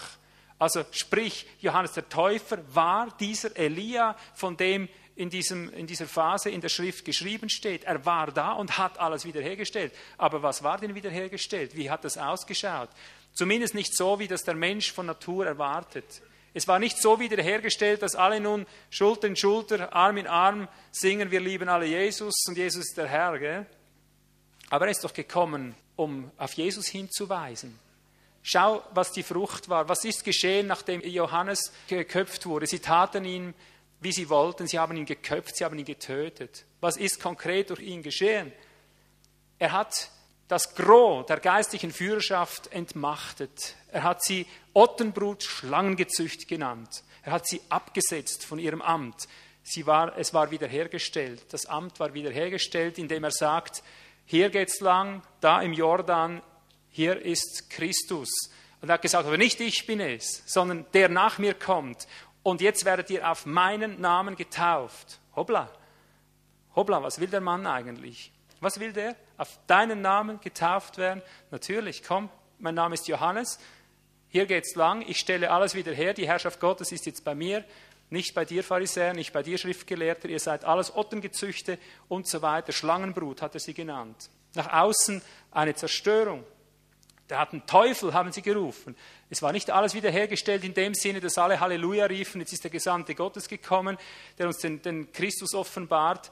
Sie hatten gesagt, er hat einen Dämon, er hat einen Teufel, aber er hat alle Dinge wiederhergestellt. Verstehst du? Wiederherstellung aller Dinge sieht anders aus, als wir das erwarten.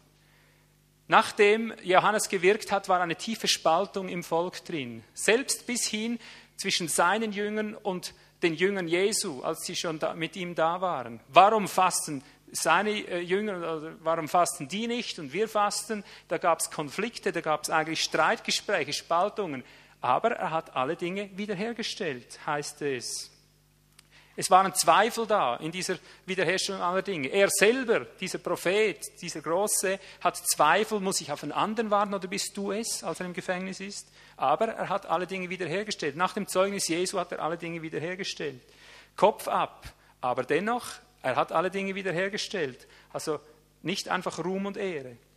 Und schlussendlich, wenn man von Wiederherstellung redet, äh, wo er sagt, er hat Elias gekommen, hat alle Dinge wiederhergestellt, schlussendlich kannst du Jahre später, Apostelgeschichte 19, 1 bis 7, lesen, dass die nach Jahren noch, ich denke, es kann sich um die 20 Jahre herum handeln, 20 Jahre später noch verpassten die Jünger des Johannes den Heiligen Geist dann heißt es, habt ihr den Heiligen Geist empfangen, als ihr gläubig wurdet. Wir wussten gar nicht, wir sind, wie seid ihr getauft? Wir sind erst auf Johannes getauft worden. Aber er hat alle Dinge wiederhergestellt. Kannst du verstehen, wovon hier gezeugt wird? Johannes ist gekommen und du musst wissen, was Wiederherstellung bedeutet. Wiederherstellung bedeutet, die göttlichen, aktuellen Dinge, Gottes Herrschaft wiederherstellen. Wenn alles wiederhergestellt wird, dann geht es darum, alles niederzureißen, was es nicht ist, und alles aufzubauen, was es ist. Er ist gekommen, um alles zu disqualifizieren, was nicht Christus war, was nicht in Gott Bestand hatte, was nicht der Vater im Himmel gegründet hat. Er hat ihnen gezeigt, welche Werke nicht in ihm sind und hat die geistlichen Wirklichkeiten, die geistlichen Maßstäbe wiederhergestellt. Seine, seine Wiederherstellung betraf die Wirklichkeit des Reiches, die Wirklichkeit Gottes und allem zuvor die Herrschaft Gottes. Er hat gesagt, es kommt einer nach mir, bin ich nicht würdig, seine Sandalen zu öffnen, das ist der Herr, dem folgt. Er kommt um für uns das Leben zu geben. Er hat wiederhergestellt, indem er gezeigt hat, wo jetzt und heute der Weg lang geht für die ganze Menschheit. Das hat alle betroffen. Aber was wir verstehen müssen, es haben nicht alle gehört. Und die Tatsache, dass es nicht alle gehört haben, heißt nicht, dass es deshalb nicht wiederhergestellt ist. Wiederherstellung basiert, fußt auf der geistlichen Wirklichkeit, dass sie wieder Fuß fasst in den Menschen. Alle Dinge können wiederhergestellt sein, wenn nur in einem Menschen oder in zwei, ist mir egal, drei, Jesus sagt, wo zwei oder drei in meinem Namen sind, zusammengeführt worden sind. Es genügt, wenn die Wirklichkeit, von der ich heute zeuge, wenn dieses Element der Wiederherstellung, heute sind, ich denke, 700 etwa hier, es genügt, wenn heute drei heute hier sind, in denen dieses Zeugnis Einlass findet und in ihnen lebendig bleibt und als Wirklichkeit umgesetzt wird. Das heißt, dass sie in dieser Wirklichkeit bleiben. Die Wiederherstellung betrifft die geistliche Wirklichkeit, wo du wieder drin stehen kannst. Bisher hast du das nicht gesehen, warst dir nicht bewusst, zum Beispiel, dass Christus in dir ist. Von dem Moment an, wo du, wo du in dieser, diesem Bewusstsein bleibst, drin bleibst, beginnt es aktiv zu werden und es beginnt sich durch dich zu vermehren. Es ist bereits wiederhergestellt, aber es ist erst wie ein Same da und geht dann von dem Samen weiter raus und raus. Natürlich werde ich nicht begeistert sein, wenn von 700 Leuten nachher 697 nach Hause gehen und sagen, was hat der heute erzählt? Ich habe überhaupt nicht verstanden, was er meint. Und nur drei haben das erfasst. Aber wie auch immer, auch wenn es nur die drei wären, wäre das, was ich heute gelehrt habe, was für die ganze Welt gilt, ist deponiert, ist wiederhergestellt.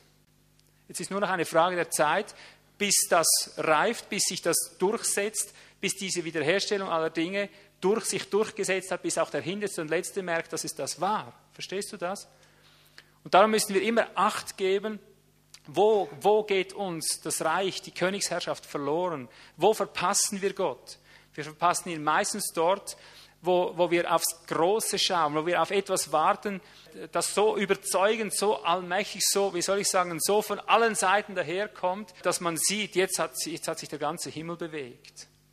Und wir tun gut daran, wenn wir endlich dahin zurückkehren, dass wir wieder merken, wann Gott gesprochen hat und dass wir wieder wissen, was das bedeutet, wenn Gott das gesprochen hat, was für Ausmaße, was für Konsequenzen das letztlich hat, dass wir nicht weiterleben, so als wäre das nichts wert gewesen.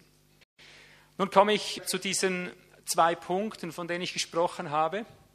Man könnte sicher über viele Punkte mehr sprechen. Also es ist wieder nicht notwendigerweise das Ganze, was ich jetzt predige, aber ich sehe in zwei wesentlichen Punkten, die ich heute aufarbeiten, wiederherstellen möchte sozusagen, sehe ich Urgründe, warum die, die Christenheit diese Einheit, also das nie vor Augen richtig hatte, dass wirklich eine Führung auf einen ganzen Organismus das Normale ist bei Gott.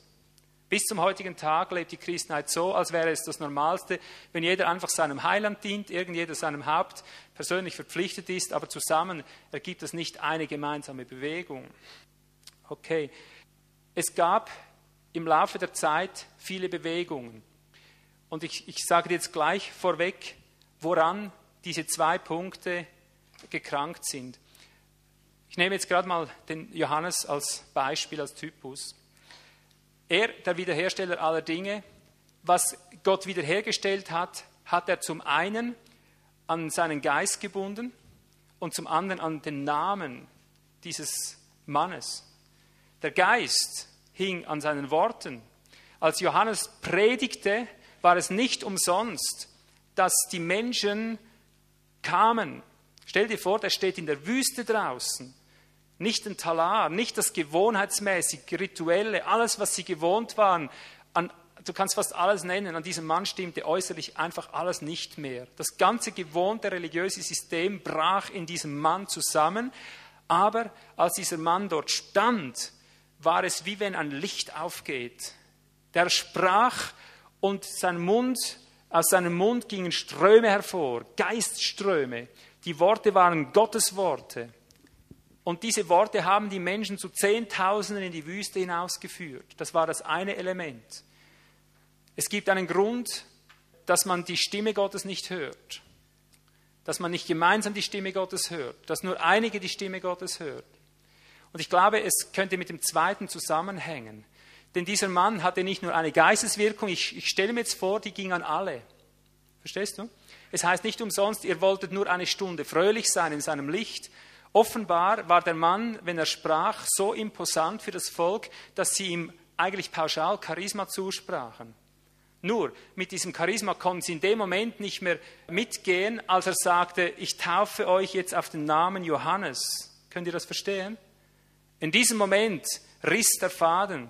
Solange einer imposant redet, solange einer etwas bringt, was du nachher in deine Tasche stecken kannst und als Individuum durchbrennen kannst, wie gewohnt, oder in dein gewohntes System einbauen kannst, was dir vertraut ist, solange ist alles okay. Aber wenn er sagt, Otterngezücht, das ist alles vorbei, das wird alles eingerissen, die Axt liegt schon am Stumpf, diese Bäume werden alle umgehauen. Solange er sagt, das ist vorbei, was ihr hattet, und hier geht der Weg weiter, ich taufe euch, und er hat ihn äh, im Namen des Johannes getauft. In diesem Moment ging es nicht mehr weiter. Dem wollten sie sich jetzt nicht stellen. Das war ihnen eine Schuhnummer zu groß. Und weil sie sich diesem Namen nicht unterordnen wollten, mussten sie mit der Salbung, mit dem Charisma, das sie ihm grundsätzlich zusprachen, etwas erfinden.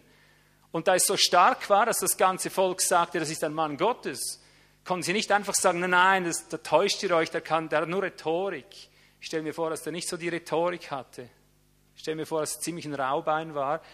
Mindestens nicht die Rhetorik, die normalerweise anspricht. Also sagten sie, der hat einen Dämon, verstehst du? Sie mussten mit dem Charisma irgendwo, das mussten sie irgendwo unterbringen. Und darum ist es eine Sache und eine zweite Sache. Das eine ist, wir müssen wieder lernen, was ist es, was Gott gesprochen hat, woran erkennt man, wenn Gott gesprochen hat, auf was kommt es da an. Und das zweite ist es, wir müssen wieder erkennen, dass Gott einen Namen hat. Und wir haben uns eines angewöhnt als Christen und ich behaupte, das ist vielleicht der vornehmlichste, der, der absoluteste Grund, der, der, einer der ersten, vornehmsten Gründe, warum alles schief läuft. Wir haben uns angewöhnt zu sagen, es gibt nur einen Namen unter dem ganzen Himmel und der ist Jesus. Und stimmt das? Amen. Es gibt einen Namen und vor diesem einen Namen werden sich alle Knie beugen. Was wir aber nicht wissen, ist, dass ein Name in dem Sinn nicht einfach ein, ein, eine Artikulation ist. Nomos, im griechischen Name ist auch Gesetz, das heißt gleichzeitig Gesetz. Und das ist nicht umsonst so, dass das zusammenpasst. Verstehst du?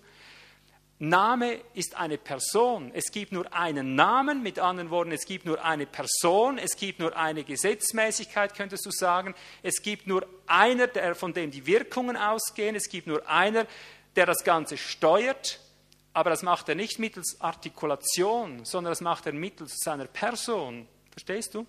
Und darum sage ich dir jetzt gleich mal, wie es ist. Zur Zeit Johannes des Täufers hat Jesus Johannes geheißen. Kannst du das glauben?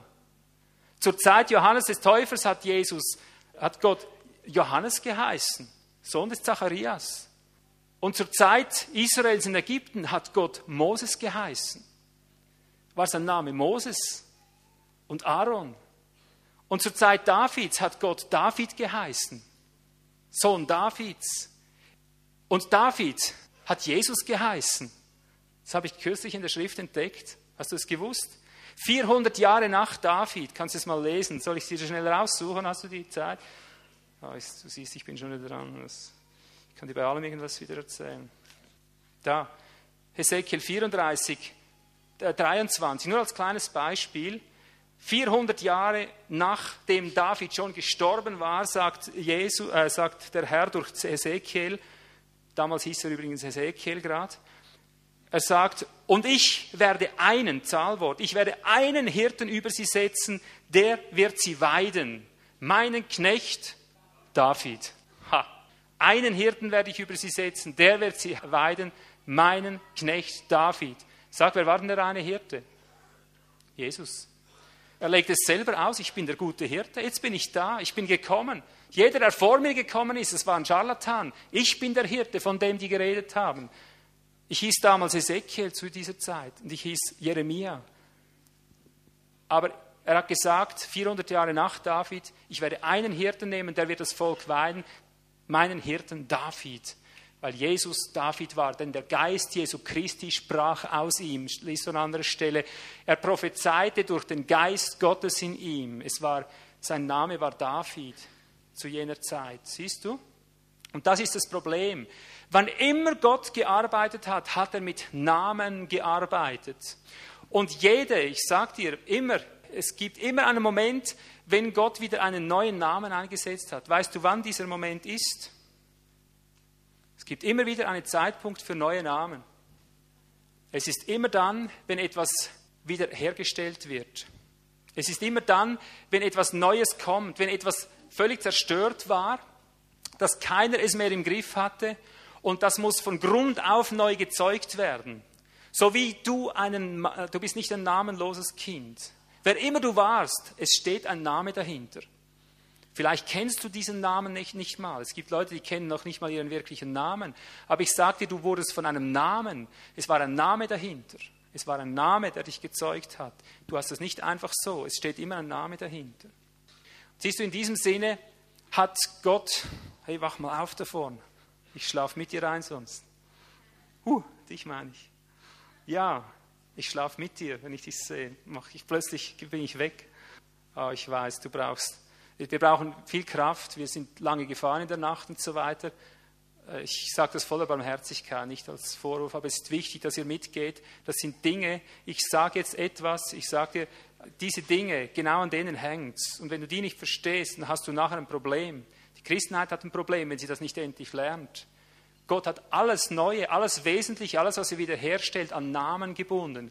Und ein Problem haben wir. Sobald etwas Neues kommt, ist es immer unbequem. Es geht meistens gegen das, was schon ist, Otterngezücht, Schlangenbrut und so weiter.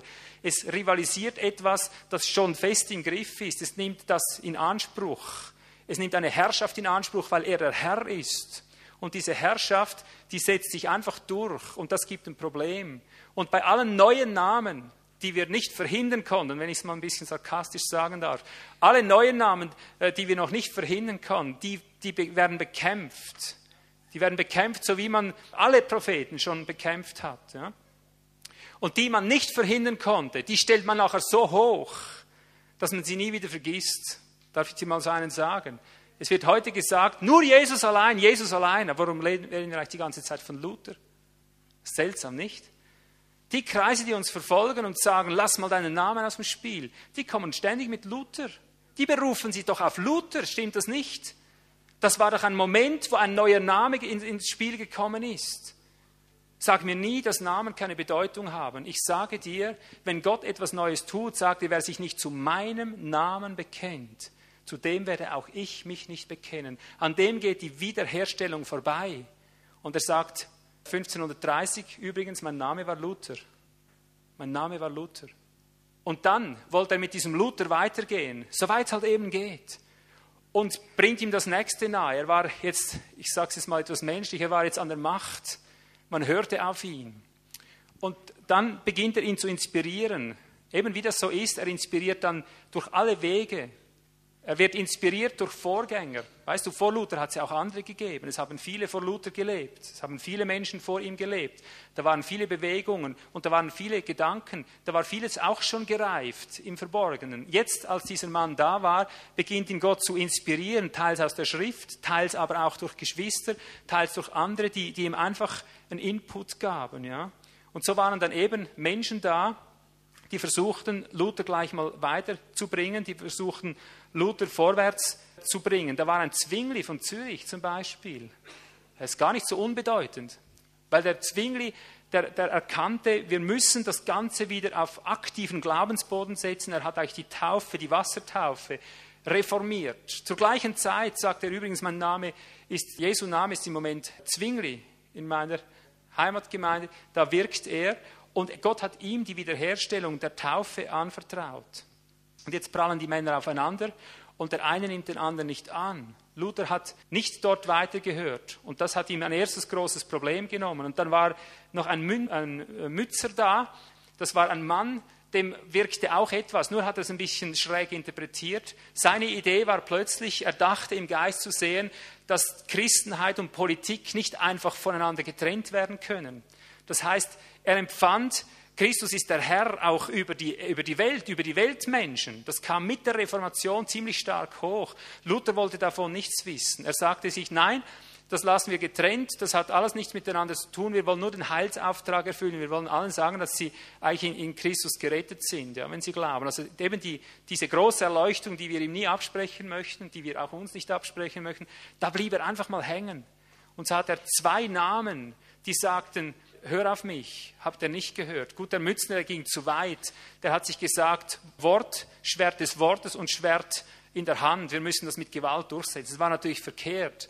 Aber was Luther hätte spüren sollen, schon damals, ist, dass hier ein wahrhaftiger Ansatz mit drin ist, dass du Christ und Politik in dem Sinn nicht einfach völlig voneinander trennen kannst auf Zeit und Ewigkeit, wenn doch geschrieben steht, dass, dass Christus die Welt richten wird. Wie macht er denn das? Hat er, dann, hat er dann plötzlich keine politische Stellung in der Welt? Natürlich nicht so mit dem Schwert in der Hand, ist uns allen klar. Aber es muss doch einen Weg geben, der hier reinführt. Zwingli war für die politische Verantwortung, das war mit ein, ein gesunder Akzent. Er, er erklärte ihm, dass das zusammenwirken muss, dass das an, an, diese Schalthebel rangehen muss, dass der ganze Organismus da ankommen muss. Und siehst du, in diesem Moment, als neue Namen ins Spiel kamen, die haben ihn rivalisiert. Diese Namen wollte er nicht stehen lassen, die hat er dann einfach bekämpft. Ein dritter, den ich noch nennen möchte, es gäbe viele mehr zu nennen, aber das würde zu weit führen. Ein dritter, der mich immer am meisten beschäftigt hat, der mit Luther zur Zeit Luthers lebte, das war der Schwenkfeld. Eigentlich wollte er ihm nur Inspirator sein, der ihm sagt, wir dürfen nicht Kirche einfach Kreti und Pleti zusammen zu einem Brei vermischen. Wir müssen die Heiligen und die Unheiligen voneinander scheiden. Eigentlich wollte er Bemessung einführen. Eigentlich wollte er den Bemessungsdienst einführen, dass er unterscheiden zwischen heilig und unheilig. Das ging Luther zu weit. Er wollte ihn ja nur inspirieren.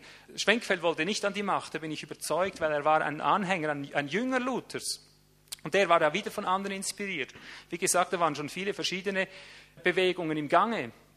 Was Luther nicht erkannte, ist, dass diese, diese Männer, diese Stimmen, dass es Stimmen des Heiligen Geistes waren und dass es Namen waren, die wichtig waren für sein Leben. Er wusste nicht, dass Gott eigentlich durch ihn vorhatte, die Reformation nicht nur zu beginnen, sondern auch fortzusetzen. Ich sage dir jetzt meine tiefste Überzeugung. Ich glaube, dass wenn Gott einen, einen Dienst einsetzt, dass er mit ihm genauso lange gehen möchte, ich sage mal, bis er ablebt. Und dass er wie Elia zur Zeit seines Höhepunkts, wenn er, wenn er am Ziel ist, seinen Mantel regulär übergibt und dass dann der Nächste wieder Zeit seines Lebens dient. Aber er hat in diesem Leben die, die Aufgabe, andere einzusetzen an seiner Stadt. Ich glaube, Gott hat solche Namen und ich denke jetzt persönlich nicht, dass Schwenkfeld in diesem Sinne diesen Namen hätte als Hauptname bekommen sollen. Ich glaube, Gott wollte einfach durch ihn gleichsam einem inneren Organ das zuströmen lassen, damit Luther diese Machtstellung, die er inne hatte, weiter hätte gebrauchen können, um das Volk in die geistliche Wiederherstellung einzuführen. Er hätte die Taufe einführen können, das Volk hätte ihm gehorcht. Er hätte die, die Bemessung einführen können, das Volk hätte ihm gehorcht. Freilich nicht alle, und das hat er gespürt. Er hat gespürt, dann gibt es Verfolgung, wenn ich taufe, dann muss ich einen Unterschied machen, dann stehe ich ständig im Gefecht mit den Menschen, die sagen, ja, und wir kommen nicht in den Himmel und die sind besser als wir und ihr, ihr wollt nur etwas Besonderes sein, ihr, wollt, ihr seid ihr eine Elite. Er sah all die Schwierigkeiten kommen, er sah auch das Geld aus der Kasse fließen, bin ich überzeugt. Bin ich überzeugt. Du kannst mir nicht sagen, dass ein Mann, der auch in dem ganzen römisch-katholischen System aufgewachsen ist, nicht eine Zeit braucht, bis er das Geldproblem los hat. Ja? Also er war er war sich bewusst, er verliert hier viel Potenzial, er verliert hier viele Leute, hier gibt es eine Spaltung, eine Scheidung, das wollte er alles vermeiden. Es hat ihm genügt, was er hinter sich hatte. Und das kann nur der verstehen, der mal so richtig geschlachtet hat, bis er irgendetwas durchgesetzt hat auf, auf Gesamtebene. Ja. Nur der kann verstehen, wie man auch müde werden kann. Nun, er hat nicht gehört. Und eines sage ich dir, Gott hat damals wiederhergestellt. Er hat wiederhergestellt die Bemessung und er hat wiederhergestellt die Taufe, aber nicht durch Luther. Und weil es nicht durch Luther geschah, ist es trotzdem geschehen, aber an ihm vorbei. Jetzt konnte er sagen, Verzeihung, zur Zeit ist der Name Jesu, heißt jetzt gerade Schwenkfeld. Aber man hat ihn nicht gehört. Man hat ihn nicht gehört. Er ist nicht so publik geworden, wie das hätte sein sollen. Auch der Name Zwinglis, du konntest nichts erzwingen in diesem Fall. Der, der wurde bekämpft. Er hat gegen ihn gearbeitet. Aber du siehst, heute hat sich das doch behauptet. Es ging jetzt einfach ein paar Jahrhunderte länger. Wiederhergestellt war es damals, weil die Wirklichkeit der Taufe wieder eingebrochen ist, weil die Wirklichkeit der Bemessung wiederhergestellt wurde, weil klar wurde, jetzt wird zwischen heilig und unheilig gesichtet in der Gemeinde, das andere dann später, wie wir schon vieles darüber gehört haben. Aber weil das nicht an dem Namen blieb, dem es eigentlich anvertraut war, ging es einfach umso länger. Und ich wünsche mir, dass diese Zeit endlich vorbei ist. Jeder Name, den Gott neu angezogen hat, hat nachher viele Nach- oder Folgenamen nach sich gezogen. Ebenso ganz verschiedene Namen kamen hinter Luther her. Aber ich mache jetzt eine, eine, kurze, nur zwei, drei Beispiele, damit du siehst, das sind Dinge, Bewegungen von außen, die wir hätten unterscheiden sollen, wo wir hätten erkennen sollen, das betrifft jetzt alle. Das ist nicht ein guter Gedanke für einen Prediger, du machst es so, aber ich mache es halt anders. Es gibt Bewegungen, alles was Gott tut in seinem Leib, es gibt Bewegungen, die gelten prinzipiell für das Ganze, das was er tut. Prinzipiell für alle. Wenn es nicht alle annehmen, gibt es einfach eine Verzögerung oder einen großen Umweg oder sonst was weiß ich was. Wir können eine Linie sehen von einer Evangelisationsbewegung. Eine Wiederherstellung, wenn du so willst, der Evangelisation. Ich denke, ein richtiger Pionier war hier John und Charles Wesley 1703 bis 1790 in diesen Jahren haben die gelebt. Daraus ist der Methodismus entstanden. Eigentlich hat es mit starken evangelistischen Impulsen begonnen. Diesen Namen, Wesley, kennen wir, oder? Wer kennt Wesley nicht? Nicht? Hey, wo seid ihr denn zu Hause? Einige wenige hat es, aber zeigt, seht mal die Namen, die alle Wesley kennen. Aber seht ihr, nur Jesus, Jesus allein schreit die heutige Christenheit. Das war ein Name, den sie nicht verhindern konnten, siehst du? Aber als er lebte, Verfolgung, Not, Drangsal, er ging dieselbe Krise durch wie wir alle, aber weil er durchgehalten hat und dazu gestellt hat, ist sein Name durchgebrochen. Aber wie immer, man bleibt nicht bei dem Namen stehen, man, man geht dann in einer ungesunden Weise von dem Urprinzip weg und beginnt das eigendynamisch fortzusetzen. Und da wird es gefährlich.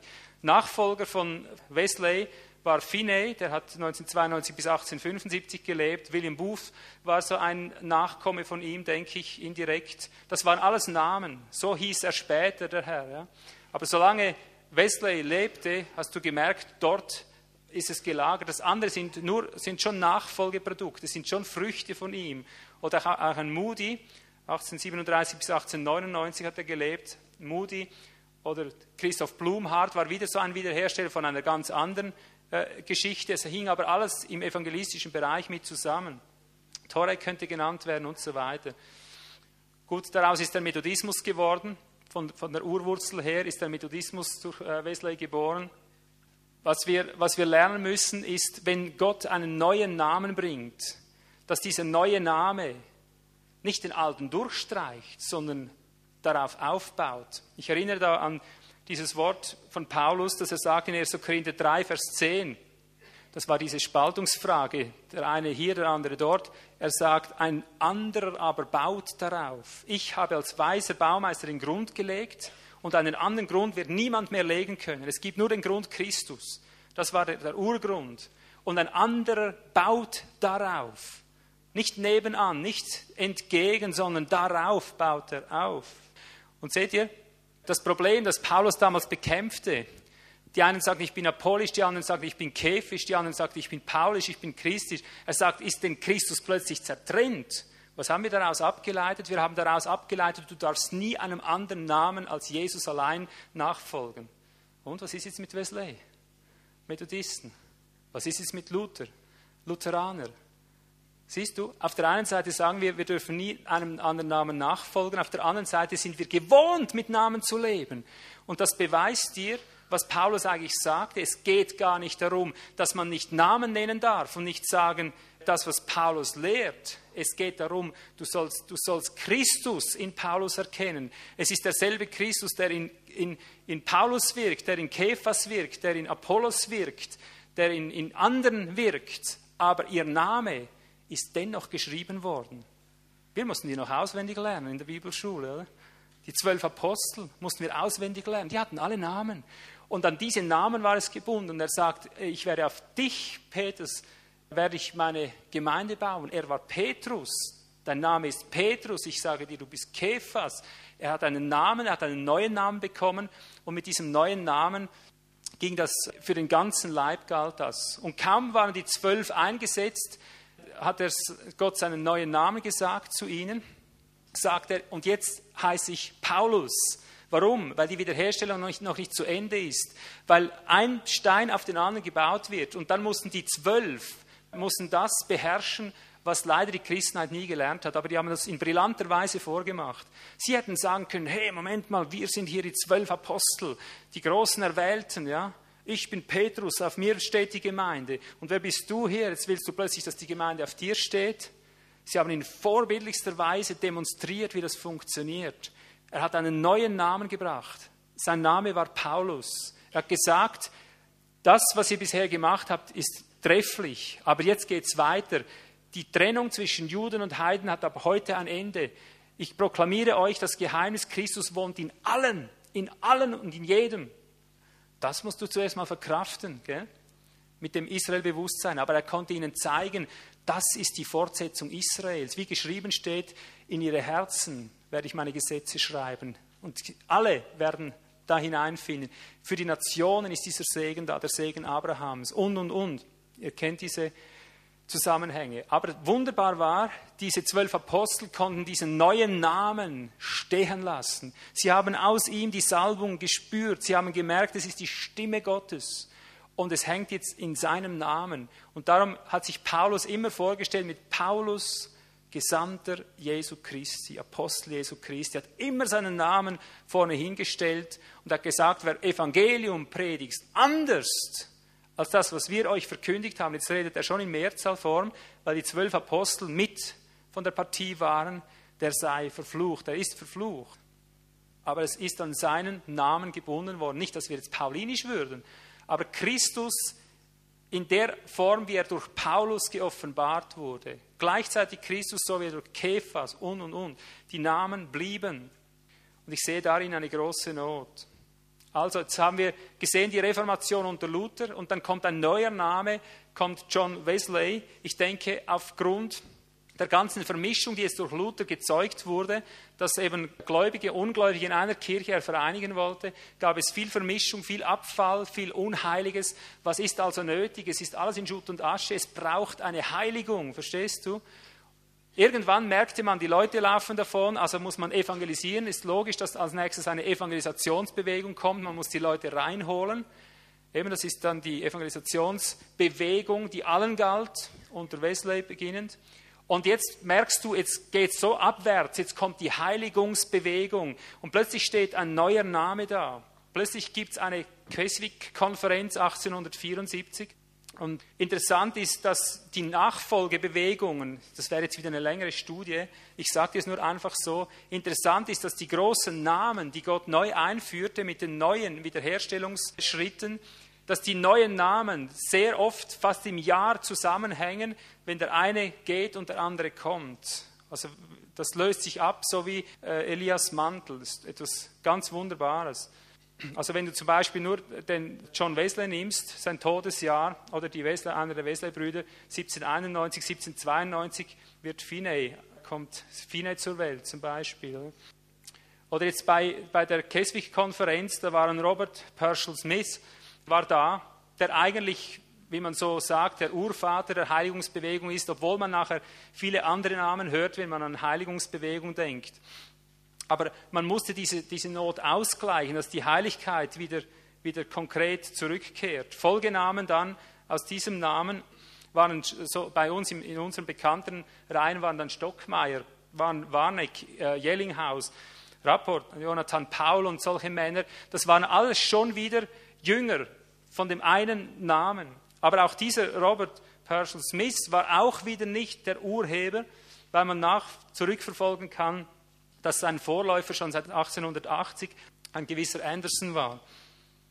Das wäre eigentlich der Name gewesen, der für Heiligung steht. Aber wie auch immer.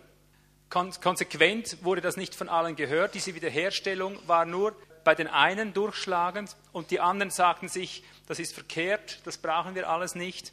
Und die, dann gingen die einen in dieses Extrem, die anderen ins andere Extrem. Konkret trocknet er da auf diesem Weg viel Volk aus, was eben an einen Namen gebunden sein muss, weil der Urheber meistens derjenige ist, der, der, das Ganze aus Charisma sieht, hat man den Namen nicht wirklich so gefestigt, wie er gefestigt sein müsste und ist nicht beim Urmodell geblieben. Kannst du folgen, was jetzt geschieht? Wenn nachher jeder über Heiligung spricht, der Erste, dem Gott das offenbart hat, wie bei Paulus, der muss sagen, so, nicht anders, so und nicht anders. Der hat es aus Charisma bekommen. Der hat Heiligung aus Glauben zum Beispiel gelehrt. Der hat Heiligung gelehrt mittels übernatürlicher Bewegung und so weiter. Und jetzt kommen allerlei andere Namen ins Spiel, verdrängen diesen Namen und die definieren Heiligung anders. Und dann kommt es eben zu Heiligungsbemühungen, wo der eine einfach durch Askese versucht, sich auf einen höheren Stand zu halten, der andere macht es mittels Übungen im Wald, der andere mittels äh, stundenlangen Gebet in Zungen, der nächste definiert Heiligung und wieder anders. Ich könnte dir Stunden aufzählen, was alles für sogenannte Heiligungsbemühungen unter dem Stichwort Heiligung zustande gekommen sind. Die Frucht daraus, das Volk verdorrt, das Volk verliert den Geist, das Volk wird geistlos. Also was braucht es als nächstes? Wenn du in der Heilsgeschichte schaust, ist es in dieser Reihenfolge entstanden. Irgendwann ist notwendig, dass ein neuer Name kommt. Wir brauchen den Geist wieder, wir haben den Geist verloren. Vor lauter Heiligen, vor lauter Selbstanstrengung und alles haben wir den Heiligen Geist verloren. Die Gnadengaben, alles ist erstickt vor lauter Drehen um sich selber und so weiter. Also kommt eine sogenannte Pfingstbewegung hoch. Können wir heute noch alles verteufeln, ist aber nicht das Thema heute. Ich möchte nur zeigen, die Bedürfnisse, die da sind, die werden gestillt. Aber wenn wir den Namen nicht verpflichtet sind, die eigentlich Träger sind zu einer Bewegung, wenn wir denken, ich auch, die Miriam auch, ja, nicht nur der Mose. Wir sind alles Propheten. Sobald das in falsche Hände kommt und nicht vererbt wird von, von Name zu Name, wenn das nicht weitergereicht wird, dass es erhalten wird, hast du nachher die Auswüchse, wie wir sie bei der Pfingstbewegung erlebt haben. Die typische klassische Pfingstbewegung ist 1906 ausgebrochen und zwar in, in Los Angeles, in einer Gemeinde von Schwarzen. Aber wie gesagt, auch dort, der, der Vorläufer war eigentlich Anderson 1880. Der hat eigentlich die Geistestaufe, die, die klassische erlebt und hat diese Dinge getragen. Ich weiß nicht, wer sonst noch alles im Spiel war. Ich weiß nur, dass diejenigen, die nachher kamen, das Recht äh, in, ins Nebengeleise geführt haben. Es fehlt an Namen, die das wirklich kompetent verwaltet hätten. Es fehlt an einem Aufbau, es fehlt an einer Verbindlichkeit, es ist ausgeufert über alle Maßen und hat eine Not ausgelöst. Es, es ist entstand eine Zerstreuung über die ganze Welt, aber in, in einem individualistischen Sinn. Und darum braucht es eine Gemeindebewegung. Und ich würde mal sagen, wenn wir von Gemeindebewegung reden, gibt es einen sehr großen Namen, der überall in der Welt sich durchgesetzt hat. Wer würde hier mal einen Namen rufen?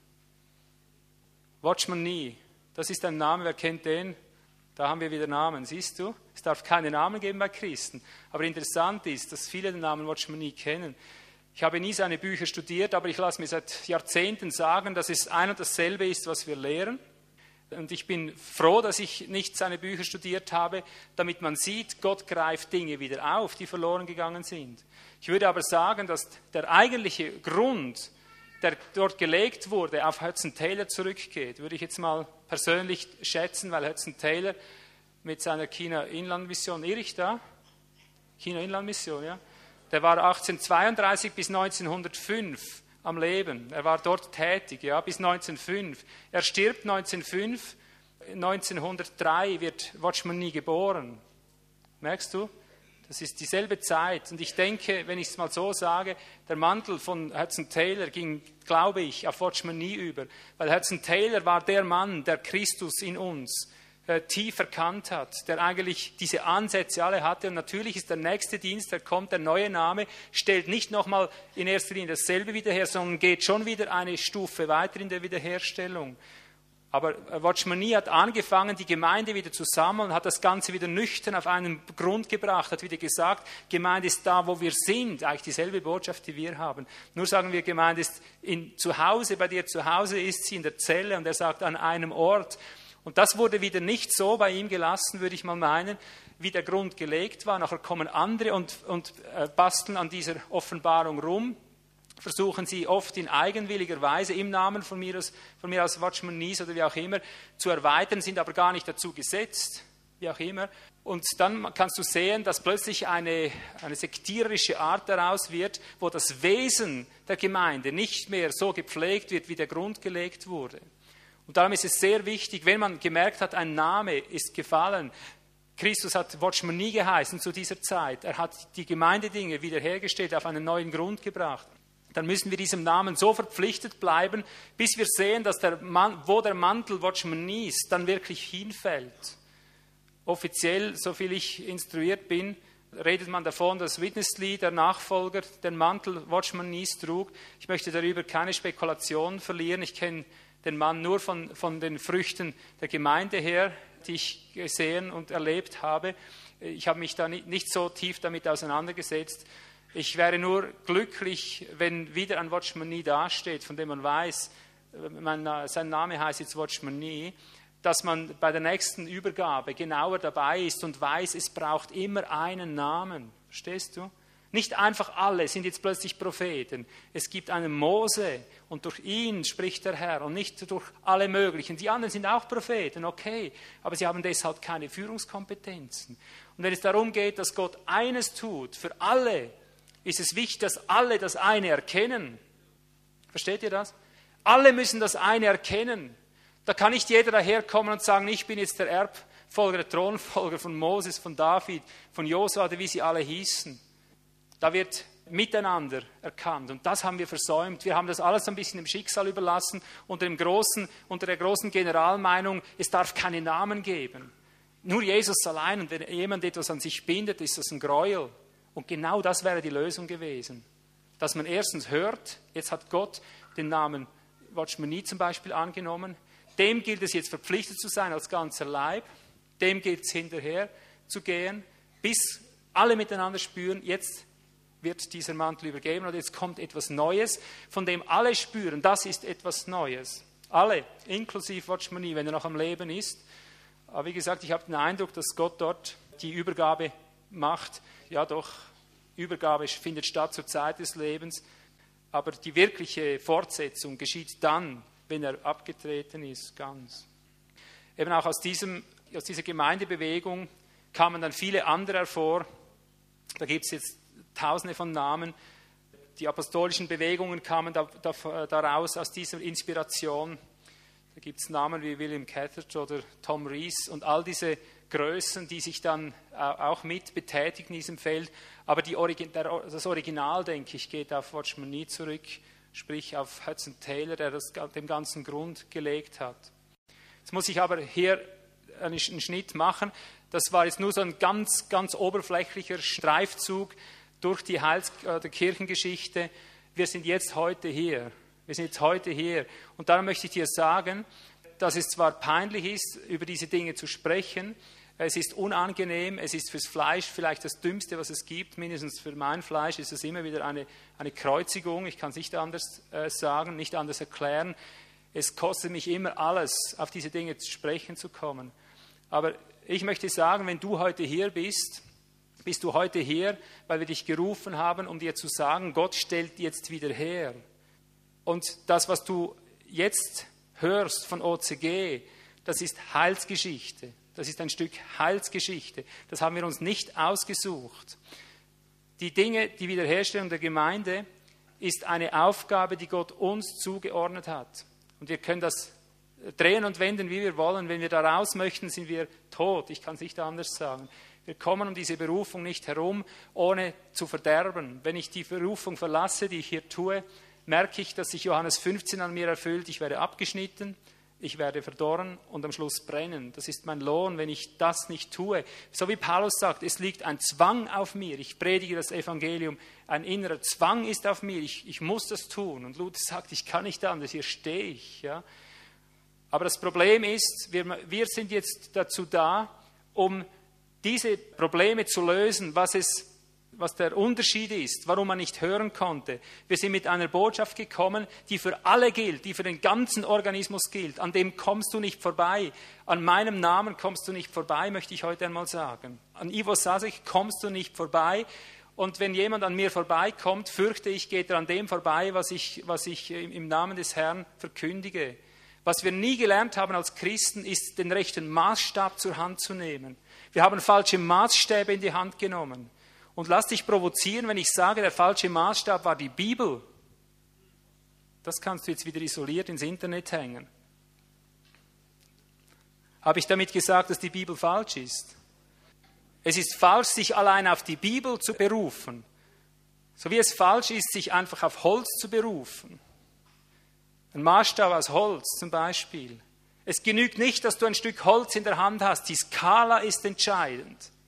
Die Bibel ist das Holz. Der Geist ist die Skala. Und wir haben ein Holz genommen, ein Kreuz in die Hand genommen und gesagt, und es steht geschrieben, und alles, was geschrieben stand, war gleichsam, Gott, gleichsam Gottes Wort, zu jeder Zeit immer gültig, so abgeleitet. Was hier steht, ist zu jeder Zeit, auf jede Art immer gültig. Hat das gestimmt bei Hiob? Das war Gottes Wort, das sie gesprochen haben. Alle Zeit gültig. Ich sagte, es war allzeit gültiges Gottes Wort. Hat es gestimmt? Es hat nicht gestimmt. Die Ratschläge der Freunde Hiobs, so echt sie waren, so göttlich, göttliche Wahrheiten, wie sie beinhalteten, es war nur das Holz. Sie waren unzeitgemäß angewandt. Sie waren an der falschen Person, an der falschen Zeit, an der falschen Stelle angewandt, weil die Skala ist entscheidend. Die Bibel besteht aus tausend und mehr Seiten, ja. Die Bibel besteht aus Tausenden von Seiten, könnte man fast sagen, aus Zehntausenden von Versen. Welches im rechten Moment gilt, ist Sache des Geistes. Und wer sich hierüber hebt und sagt, nein, das kann ich als Mensch entscheiden, der irrt, der irrt. Und allein ein Wort zur Hand zu nehmen, indem man sagt, es steht geschrieben, damit ist noch lange nicht getan, auch wenn wir dem Vorbild Jesus folgen damit und sagen, er hat das in der Wüste auch so gemacht mit dem Teufel, mit dem Wort hat er ihn geschlagen. Was du aber nicht vergessen sollst, er hat den Geist in sich gehabt. Er wurde vom Teufel herumgeführt, heißt es, 40, Jahr, 40 äh, Tage und versucht in der Wüste. Und der Geist des Vaters hat in ihm gelehrt, dass er sprach, es steht geschrieben. Und er hat auf den Geist geachtet, der ihm im rechten Moment das Richtige sagte, so wie er seinen Jüngern nicht einfach sagte, lest die Bibel, wenn ihr verfolgt werdet, nehmt das Alte Testament mit auf den Weg, die Jesaja-Rolle oder so. Er hat gesagt, überlegt nicht irgendeines, was ihr reden sollt, wenn ihr in die Versuchungen kommt, sondern der Geist des Vaters ich werde in euch der Redende sein. So hat er es ihnen beigebracht. Ich selber werde in euch der Redende sein. Bedingung, vorher nicht studieren. Soll ich es mal ergänzen? Bedingung, vorher nicht die Bibel lesen. Kannst du mir folgen? Bedingung, vorher nicht studieren. Das heißt, vorher nicht die Bibel lesen. Auch das, oder? Weil nichts Besseres könntest du machen, wenn du weißt, es kommt eine neue Situation auf dich zu, als dass du dich ins Wort hinein vergräbst und jetzt dir die Antwort zurechtlegst. Ich werde ziemlich oft angegriffen auf alle Weise. Ich muss auch immer mich wieder verantworten für alles Mögliche, was ich getan haben soll und so weiter. Ich sage dir, so oft ich versuchte, mir eine Antwort auszudenken, das war am Anfang meines Christenlebens, da und dort der Fall, da habe ich glorreiche Ideen gehabt, aus dem Wort, verstehst du. Das werde ich sagen, boah, das wird ihnen einleuchten, du. Es steht geschrieben, du. Und dann bist du in der Situation drin, du sprichst dieses Wort und dann klatschst du auf den Boden, du. Wie bei Mose mit dem Pharao. Und es geschieht gar nichts, das Gegenteil geschieht. Bis ich lernte, es steht noch manches geschrieben, aber was willst du, Herr, in dem Moment? Das willst du mir erst sagen, wenn es soweit ist. Also gehe ich hin, stelle auf Antenne und das ist unser Dienst, Antenne stellen. Was ist eigentlich der Geist? Woran erkennst du eigentlich den Geist, dass er spricht? Was ist der Heilige Geist und was ist mein eigener Geist? Was ist der Heilige Geist? Was ist meine Seele? Was ist meine eigene Idee? Was ist seine Idee? Und dann stellst du dich hin und beginnst Antenne zu stellen und hütest dich vorher, was weiß ich, auszudenken, auszustieren, auch biblische Dinge nicht. Du gehst einfach hin und dann siehe und staune im Moment drin, wo du im Moment gar nicht weißt, wie du jetzt antworten sollst. Plötzlich sagst du, Steuer, Zoll bezahlen, gib mir mal einen Denar. Dann kommt dir plötzlich diese Stelle in Sinn, kommt dir irgendeine Stelle in Sinn und du wirst an ein Bibelwort erinnert und du zitierst das und dann haut es genau ins Zentrum rein. Du merkst, Gott hat vielleicht ein ganz anderes Wort lebendig gemacht. Er spricht auch dort aus seinem Wort. Und damit rehabilitiere ich wieder, was irrtümlicherweise als zerstört angesehen wurde von vielen. Ich habe nie gesagt, dass die Bibel sei nicht Gottes Wort. Jedes Wort geistgehaucht, inspiriert, 100 Prozent, keine andere Methode, kein anderer Maßstab, kein anderen Maßstab, aber immer wieder Skala angleichen. Die Bibel ist das Holz, der Geist ist die Skala darauf. Und das ist unser Dienst der Wiederherstellung. Jesaja, Jeremia, die Propheten sagten, Jeremia 31, 33 zum Beispiel, ich werde meine Gesetze in ihr Herz schreiben. Ich werde es in ihr Herz schreiben, ich werde in ihnen drin wohnen, sagt er. Kannst du es neutestamentlich aufgreifen in Hebräer 8, Vers 10 oder Hebräer 10, Vers 16. Ich sage die Stelle nochmal, Jeremia 31, 33, Hebräer 8, Vers 10, Hebräer 10, Vers 16. Das wird wiederhergestellt. Ich werde es in ihre Herzen schreiben und nicht mehr wird einer den anderen lehren und sagen, erkenne den Herrn, sondern ich selber werde jedem Einzelnen die Erkenntnis geben, dass er sagen kann, was der Herr ist und was nicht der Herr ist. Also hier ist eine Grundlage gelegt, die es ermöglicht, wenn wir die Stimme Gottes hören, dass überall alle, die zum Organismus gehören, gleichzeitig dasselbe wahrnehmen können, wenn es an sie kommt, können sie erfassen, das ist der Herr und nicht anders, sodass der ganze Organismus in eine Richtung bewegt wird, nicht der hinten allein sich da loslöst oder sowas. Ich nehme noch ein anderes Beispiel aus Römer 8, 1 bis 2. Römer 8, 1 bis 2. Dieses ewige Jammerlied von Römer 7 ist da eben fertig wo sich ein Mensch selber versucht, fromm zu gestalten, Gottes Willen zu tun, das zu tun, was er will und merkt, er kann es nicht und so weiter, zu unterscheiden, was ist Gott, was nicht. Er sagt, jetzt, jetzt gibt es keine Verdammnis mehr für alle, die in Christus sind, sprich in seiner Person. Er sagt denn das Gesetz des Geistes des Lebens. Merkt ihr dieses Wort gut? Das Gesetz des Geistes des Lebens. In Christus hat dich frei gemacht. Von was? Von dem Gesetz der Sünde und des Todes. Ich möchte das nur kurz zusammenfassen. Ich bin sicher, die meisten oder alle haben Botschaften darüber genug gehört. Ich möchte nur wieder daran anknüpfen, damit ihr wisst, was wir machen mit diesem Besuchertag, wohingehend, dass wir unsere Mission führen. Unsere Aufgabe ist es, das ganze Volk zu lehren, wie man zurückkommt unter das Gesetz des Geistes des Lebens sodass du nicht vom Gesetz des Buchstabens abhängig bist, dass du nicht Biblizist sein musst und dir selber ein Gesetz aufschreiben musst, dass du nicht von geschriebenen Gesetzen abhängig bist, sondern dass es sich aus deinem Herzen wieder ereignet, dass du wieder spürst, Christus kommt von innen her, dass du wieder unterscheiden kannst, was Leben ist. Und das Gesetz, das dich treibt, ist sein göttliches Leben. Das Gesetz des Geistes des Lebens, ein Geist des Lebens, das göttliche Zoe-Leben, das göttliche Leben des Friedens Gottes, diese alte Botschaft, und das ist die Evangelisation, wie wir sie euch weitergeben möchten an Christen. Kolosse 3, 15. Schiedsrichter im Herzen ist der Friede Gottes, der Friede Christi, und zwar in einem Organismus. Woran erkennst du, wo Gott drin ist? Woran erkennst du den neuen Namen, in dem das, was der neue Name bringt, begleitet ist mit Kraft des Lebens, mit göttlichem Leben begleitet, mit göttlicher Kraft begleitet. Der neue Name, die neue Botschaft, das Neue, was er tut, ist mit göttlichem Frieden umhegt. In dir ist ein Zeugnis, wenn du ein Kind des Lichts bist, dass du merkst, das ist es, auch wenn du es nicht verstehen kannst. Du kannst noch nicht alles einordnen, noch nicht alles richtig begreifen. Aber eines kannst du sagen, hier spüre ich Leben. Sag doch mal Amen. Ja, Halleluja. Ich spüre Leben. Das ist mein Gesetz. Ich habe ein Gesetz von Leben zu Leben zu Leben zu Leben. Was nicht mit Leben kommt, ist zum Vornherein nichts. Und dieses Leben ist Frieden, Frieden, göttlicher Friede, nicht menschlich fauler Friede. Ein Friede, der sich abhebt von allem anderen, was die Erde zu bieten hat. Und ich spüre, ich gehe von Friede zu Friede zu Friede. Und Paulus sagt, euer Friede werde immer tiefer, immer größer. Wir gehen von Freiheit zu Freiheit zu Freiheit. So zeigt sich der neue Name, das, was Gott im neuen Namen drin integriert hat. Mit diesem Zeichen wird seine Stimme begleitet oder erkannt. Das ist seine Stimme. Wir gehen von Kraft zu Kraft zu Kraft, heißt es. Und bis wir in Zion angelangt sind, wir erkennen es durch den Geist. So viele sind Söhne Gottes, sagt Römer 8, Vers 14, die vom Geist Gottes getrieben oder geleitet sind. Wir gehen von Geistbewegung zu Geistbewegung zu Geistbewegung.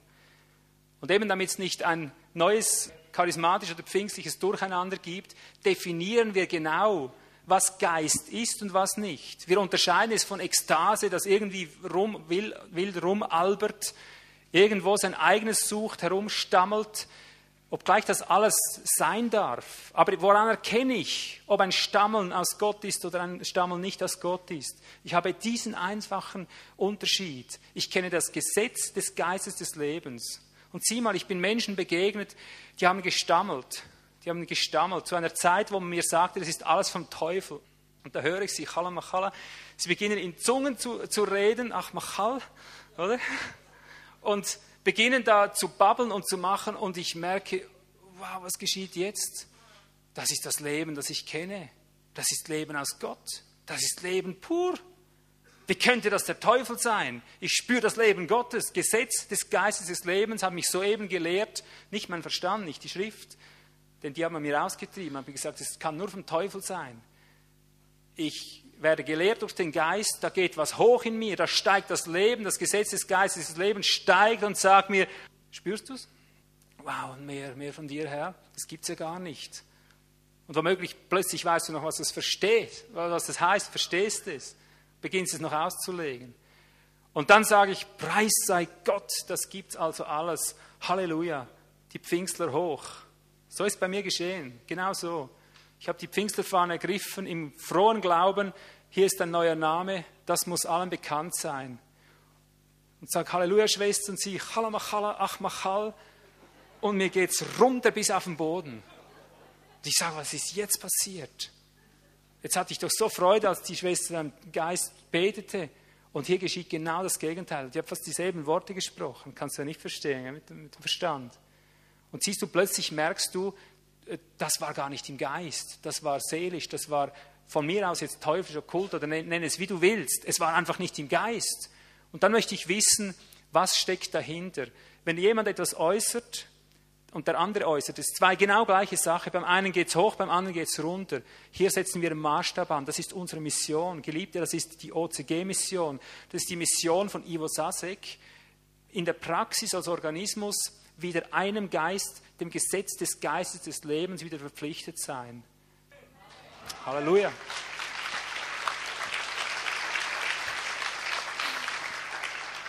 Und jeder kann an diesem Namen vorbeigehen. Ich sage, du kannst daran vorbeigehen, aber an mir kommst du dennoch nicht vorbei.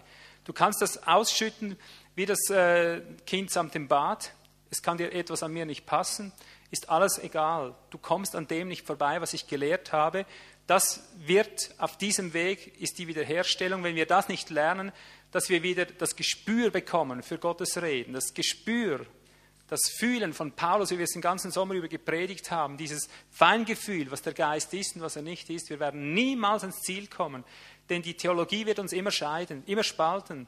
Unsere Meinungen, die menschlichen Ideen und Absichten, auch die menschlichen Namen, sie werden uns immer spalten.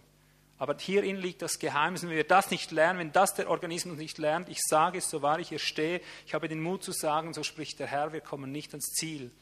Wir müssen das Gesetz des Geistes des Lebens wieder beherrschen lernen. Und darum haben wir die Bemessung. Und dann, wenn ein, jetzt so ein Fall ist, wo es runtergeht und du merkst, das geht runter, dann untersuchst du das und du wirst sicher, das kann ich dir jetzt mit, mit tödlicher Garantie sagen, so der Stein von oben nach unten fällt, da wirst du eine Sünde finden. Da wirst du finden, dass in diesem Leben etwas nicht stimmt. Und meistens sind es ungeordnete Dinge, man muss jetzt ja da nicht ins Detail gehen, aber du wirst mit Sicherheit ungeklärte, ungereinigte Sünde finden. Und das wird dann übersprudelt, überdeckt mit einer Scheingeistesgabe, wird man sich groß machen und so weiter. Wir hatten letzte Woche eine, eine Gesamtkonferenz mit der neuen Jahresplanung. Und da stand am Anfang ein Mann auf, der hat Worte gesagt, die könnten aus meinem Mund sein, die hat er auch aus meinem Mund gelernt, ist er seit Jahren ein Leser unserer Schriften und wollte an dieser Stelle, hat an dieser Stelle etwas gesprochen, das könnte biblischer nicht sein, jeder habe etwas, kennt ihr auch, oder? Das habt ihr von mir über Jahre, Jahre, ich habe nichts anderes gesagt, nichts anderes geschrieben. Jetzt steht dieser Mann auf und sagt dann, jeder habe etwas. Und dann geht es klatsch runter. Bei Hunderten geht gleichzeitig die Puste aus. Dabei war das eine biblische Wahrheit. Er sagt, ihr sollt nicht kommen, um einfach den Ivo zu hören, ein jeder von euch habe etwas. Ist das biblisch richtig oder nicht richtig? Richtig, oder? Mach mal so, wenn es richtig ist. Also wir sind uns einig, das ist richtig. Das Problem war nur, wir sind zusammengekommen, um eine Jahresplanung zu hören, um den Ivo, explizit den Ivo zu hören, was er jetzt äh, vorlegt, um miteinander zu erspüren, ist da der Geist drin oder nicht, weil Gott Leitungen, Gaben, Gnadengaben der Leitungen, der Führungen hat. Und wir haben keine andere Aufgabe an diesem Tag, als empfangsausgerichtet zu kommen und zu erspüren, ob das vom Geist ist oder nicht vom Geist ist. Und damit ich nicht 800 Leute oder 1000 Leute in die Stille schicken mussten. Wir philosophieren nachher darüber, wer hat welche Idee, was wir dieses Jahr machen können. Du kannst dir vorstellen, was es hinkäme, oder? Bin ich halt als Delegierter vor Gott, schaue mir die ganzen Dinge über Tage an im Geist und kämpfe das durch, leide es durch und lege vor. Genau an diesem Tag ist nichts anderes gefragt, als den Ivo zu hören. Aber warum geht es eigentlich so runter? Es war ein einfacher Mann, der hat das nicht böse gemeint, keine böse Absicht, gar nichts, könntest du denken, oder? Das auch versichert. Aber warum ging es runter? Ich habe jetzt einen Briefwechsel gehabt diese Woche, wo diese Geschichte weiterging. Jetzt habe ich es dir schwarz oder blau auf weiß. Jetzt kannst du mit eigenen Augen lesen, was in diesem Mann drin steckt. Denn seine Mission war dir zu sagen, hör nicht auf den Ivo. Du darfst nicht dem Ivo anhangen. Verstehst du? Er spaltet ab und das ist der Grund, warum er seit Jahren die Bücher liest, die Kassetten hört und niemals in die Verbindlichkeit gekommen ist, niemals in die Bemessung gekommen ist. Er geht seinen eigenen Kurs, er hat einen eigenen Arsch. Verstehst du? Was kommt daraus? Nun, ich verstehe jetzt irgendwie Luther in diesem Moment. Da hat auch vom Papst von diesem Furz geredet. Weißt du, das, das macht mich fertig, verstehst du? Wir kämpfen hier um geistliche Dinge, wir sterben Zehntausende von Toten, um geistliche Wirklichkeit zu bringen, um die Botschaft zu bringen, die dem ganzen Leib gehört. Und genau in dieser Stunde, wo ich hinstehen muss und sagen muss, da ist jetzt Ivo Sasek mit dieser Botschaft, an der kommt ihr nicht vorbei. Und ich sage es so deutlich, damit das nicht einfach übersehen wird, damit nicht nachher jeder Bemessungen anstellt ich sage, diese Art, das, wenn das bemessen wird, es kommt auf das an, das Gesetz des Geistes des Lebens, da soll doch nicht irgendeiner daherkommen, schurkenhaft und sagen, wir sind alle Propheten. Und er sagt mir in meinem Brief, hör mal, Ivo, das, das kannst du nie allein bewältigen, das muss auf alle verteilt werden. Und ist dabei in einer Einsetzungsversammlung, wo ich selbst die Besuchertage delegiere. Verstehst du? Ich mache ja gar nichts mehr. Ich habe ja schon alles delegiert. Wir haben hunderte von Zellen, wir haben hunderte von Leitern eingesetzt, hunderte von Evangelisten, von Lehrern haben wir eingesetzt. Ich bin dabei, weil ich weiß, dass ich nicht alles äh, nicht tragen kann, nicht alles allein machen kann. Wollte ich eigentlich ihm eine Verantwortung übergeben. Und er spaltet alle ab. Er versucht zumindest alle abzuspalten, zu sagen, wir sind alle direkt angeschlossen am Haupt. Wir wissen schon, was wir zu tun haben kommt aber nicht in die Verbindlichkeit und macht mir den Vorwurf, du kannst das alles nicht alleine tragen. Stell dir mal vor, was ich dem für einen Brief zurückgeschrieben habe. Ich muss ihn wirklich bemessen lassen. Ich habe das Team wieder gerufen, das mache ich immer so. Friede in einem Leib, Friede in einem Organismus. Ich sage, jetzt habe ich so aus der ersten Gefühlswallung herausgeschrieben, einfach um der Zeit willen, weil es gerade sein muss. Ich habe nachher keine Zeit mehr. Jetzt prüft mal, ob der Geist noch stimmt. Jetzt habe ich ihm wirklich die Wahrheit geschrieben. In Liebe immer noch, aber ich wusste nicht mehr, ist jetzt das wirklich alles noch im Geist oder nicht. Und jetzt, nachdem es beglaubigt war, nachdem Friede in einem Leib war, hört ihr, Stimme Gottes in allem, jetzt kommt, das, kommt der Brief in die Post, soll er das lesen, was jetzt auf ihn zukommt. Also, ich versuche zusammenzufassen. Unsere Mission ist eine Mission, von der ich sage, das ist jetzt nicht eine Hinterhofmission. Da kann nicht jeder daherkommen und sagen, ja, ich habe auch noch was, ich habe auch noch was. Unsere Mission ist es, dass der Organismus des Christus wieder hören lernt, den Maßstab wieder in die Hand bekommt, die wahre Bemessung wieder kennenlernt, dass man das Rauf und Runter des Geistes wieder lernt miteinander und dass man wieder den einen Frieden in dem einen vereinigten Leib realisieren und unterscheiden lernt, dass wenn immer etwas Faules dazwischen kommt, wie jetzt das Beispiel, das ich erwähnt habe letzte Woche, dass man das von der ersten Sekunde an ortet und spürt, Moment, das war jetzt nicht mehr im Geist. Es ist biblisch richtig, es war korrekt, die Worte haben gestimmt, aber es war nicht im Geist. Und dann begnügen wir uns nicht zu sagen, es war nicht im Geist, sondern wir fragen uns, warum war es nicht im Geist? Dann gehen wir der Sache auf den Grund und dann merkst du, aha, da ist ein Spaltgeist dahinter, da ist ein Rottengeist dahinter, da ist ein Geist, der sich gegen das, was sich jetzt hier entwickelt, in überheblicher Weise darüber hinwegsetzt. Niemals aus bösem Willen, aber es ist dennoch lebensgefährlich. Und das gilt es wieder zu unterscheiden. Also wir, wir lernen wieder auf die Stimme hören des Geistes, auf seinen göttlichen Frieden. Wir lernen den kennen, wir lernen wieder an den Namen sich orientieren. Und ich habe den Mut, auch wenn es mir tausend Verfolgen einbringt, ich habe den Mut zu sagen, die Bemessung, die Ivo Sasek gebracht hat, das, was wir äh, aufrichten, an dem soll sich das orientieren. Und wenn neue daherkommen, die jetzt als unsere Jünger, auch als die heimlichen Jünger aufstehen, wie es derzeit überall der Fall ist, es kommen überall plötzlich Dienste hervor, die auch Bemessungen machen, die nennen das ein bisschen anders natürlich. Alle, die das jetzt nachmachen, sage ich, wenn ihr nicht zum Urmodell zurückkommt, zu dem, was das eigentlich den eigentlichen Durchbruch gebracht hat, was wir über die Jahrhunderte nicht hatten, was jetzt in der Praxis funktioniert, wenn ihr nicht euch an dem Modell orientiert, dann werden wir wieder einen großen Umweg machen. Jetzt muss ich irgendwann die Schlusskurve finden. Was uns wichtig ist und was ich glaube, da hinein äh, muss die, der ganze Organismus kommen. Wir können das nicht in der Theorie erlernen. Wichtig ist, dass du erkennst, dass es eine, ein praktisches Gefäß braucht, einen praktischen Dienst, um miteinander das organische Leben in Christus, das organische Wandeln in Christus zu lernen. Und dafür haben wir jetzt im Moment eine internationale Organismusschulung ausgerufen.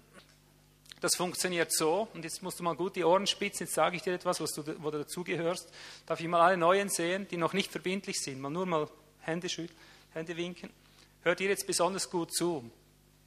Damit Menschen überall eine Gelegenheit haben, an organischem Zusammenleben und Zusammenwirken teilzuhaben, wo du in der Praxis lernst, wie das Rauf und Runter funktioniert, wie man im Geist miteinander arbeitet, haben wir eine internationale Organismusschulung, die wir jetzt zurüsten, und zwar indem wir einen neuen Spielfilm drehen. Mit, wir hoffen, dass wir es auf zwei, möglichst 3000 Teilnehmer bringen, die mit diesem Spielfilm dabei sind. Und das ist nur spielerisch lernen. Das ist nur ein Weg, von dem ich jetzt im Moment empfinde, im Moment habe ich keinen idealeren Weg, kein idealeres Muster, kein idealeres Gleichnis, um wirklich zu verstehen, wie Organismus funktioniert, was es braucht, was es nicht braucht. Ich werde das jetzt nicht alles ausführen.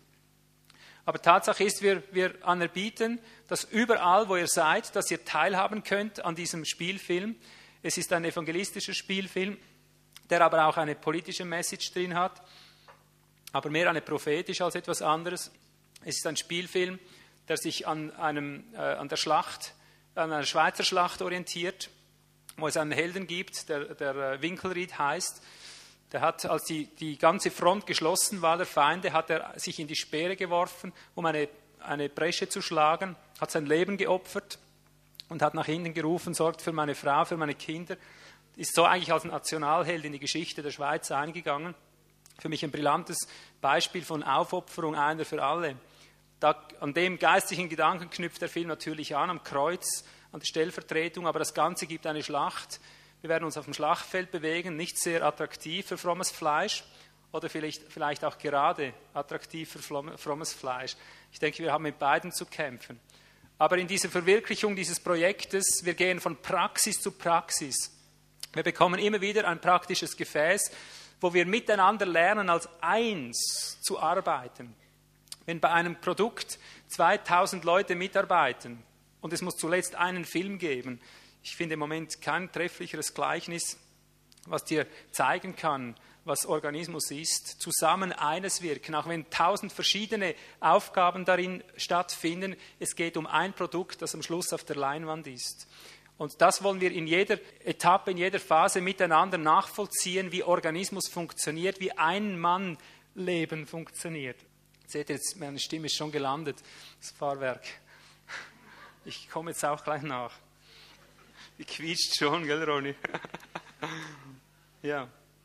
Also von Praxis zu Praxis. Und was wir darin lernen, und jetzt komme ich in die, in die letzte Etage. Also eben jetzt beginne ich zu bremsen und gleichzeitig das Ziel noch zu umreißen. Die Aufgabe der OCG, unsere Sendung, unsere Mission, unsere Botschaft ist nicht nur der neue, ein neuer Name in dem Sinne oder eben das Lernen der Stimme Gottes, sondern das praktische ein Leib sich bewegen über alle überregionalen Bereiche hinaus, dass wir in diese Übung eingehen und wir beginnen äh, auf das Ziel hinzuschreiten, das wir über Jahre schon in den Büchern fixiert haben, denn das Ziel der Gemeinde ist die Überwindung des Todes. Gell? Das klingt fantastisch, sektiererisch und was weiß ich alles zugleich. Aber das ist nun einmal das Ziel, die Überwindung des Todes, dass die Gemeinde zusammen in die Entrückung hinein, die Verwandlung gelangt. Und das geht nur auf dem Weg, dass das Wesen des Todes in den kleinen Ansätzen, in den kleinsten Ansätzen, wo immer es sich zeigt, Schritt um Schritt an der Basis überwunden wird. Und das lernen wir zusammen. Wir lehren dich, wenn du in die Bemessung kommst, in die Verbindlichkeit, wie du bei dir beginnend den Tod unter die Füße kriegst, den Tod in deinen eigenen Gedanken, den Tod in deinen eigenen Gefühlen, die falschen Gefühle, die, dich, die aus dem Tod entspringen, dem Wesen des Todes. Wir lehren dich, den Tod aus, dein, aus deiner Bibel herauszuschaffen, den Tod in, äh, zwischen deinem, dir und deinem Ehepartner, wo diese Einheit im Geist, wo dieses Leben im Geist nicht vorhanden ist, unter die Füße zu bringen, den Tod in deiner Familie unter die Füße zu bringen, Tod in deiner Kindererziehung, Tod in deinem Geschäft, überall, wo der Tod herrscht. Und wenn wir zusammenarbeiten und diesen Film produzieren, wo du mit dabei sein sollst, mit dabei sein darfst und sollst, lernen wir dich, den Tod in der Kommunikation zu überwinden, den Tod in jeder Weise, wie er sich zeigt, praktisch zu überwinden. Und du kommst an tausend Grenzen. Und wir zeigen dir, wie man das geistgemäß umsetzt, dass man auf den Geist achtet. Und wenn, wenn, es dir runtergeht, wenn du merkst, jetzt kann ich nicht mehr, wie geht es dann weiter? Wenn du merkst, wie du, wie du nicht hören kannst, wie man hören lernt, wenn du merkst, wie du nicht leiten kannst, wie man anleitet und, und, und. Ich könnte hier 10.000 Beispiele anzeigen, wie man lernt, das Imaginäre aus dem Weg zu schaffen, dass es wirklich wird, praktisch wird. Dass du mal merkst, im Zusammenwirken als Organismus spürst du an jeder Ecke, wo Christus nicht drin ist. Und da lernen wir miteinander in einen Geistesfluss zu kommen. Wir können auf herrlichste, wirklich herrlichste Erfahrungen zurückschauen. Wie viel Tod der Theologie ausgeschafft wurde, einfach weil wir zusammen an ein Werk gingen und wie ein Mann es umsetzten. Es war herrlich, die letzten Sommereinsätze vorzubereiten. Es war herrlich, die Drehtage, die gemeinsamen, die gemeinsamen Drehnächte.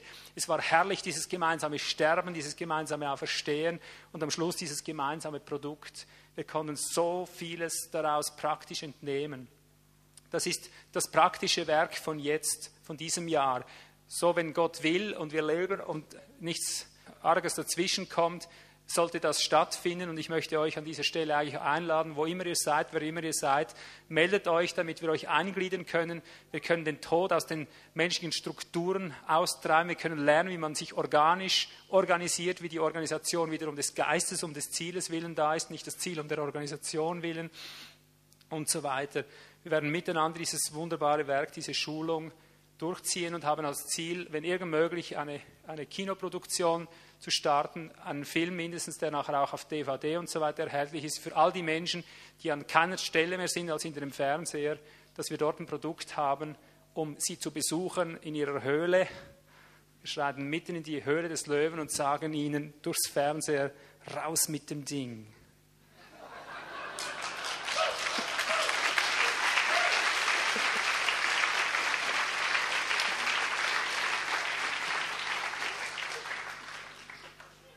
Ja, ich meine das wirklich so. Wir müssen in die Höhle des Löwen hinabsteigen, in den Rachen greifen und ihm die Beute entreißen. Wenn nur noch ein Ohrzipfel rausschaut, dann greifen die ihm in die Schnauze und reißen den raus, verstehst du? Und dort, wo sie sind, nicht dort, wo sie nicht sind oder wo sie sein sollten. Zudem lade ich euch ein. Und das ist unsere Mission und darum rufe ich in die Verbindlichkeit, auch heute wieder. Ich schließe jetzt diese Botschaft mit dem Hinweis, wir werden uns nachher mit der Verbindlichkeit auseinandersetzen. Ich möchte aber, dass wir diese Botschaft reflektieren, dass wir dazu Stellung nehmen als nächstes, dass wir uns pro oder contra äußern, wie auch immer. Mich interessiert mehr das Contra als das Pro. Das Pro kannst du mit einem Händewinken abklären. Das Contra, äh, wer dagegen Argumente hat, er soll sie ins Feld führen, weil wir sind nur an einem interessiert, das ist seine Herrschaft. Ja.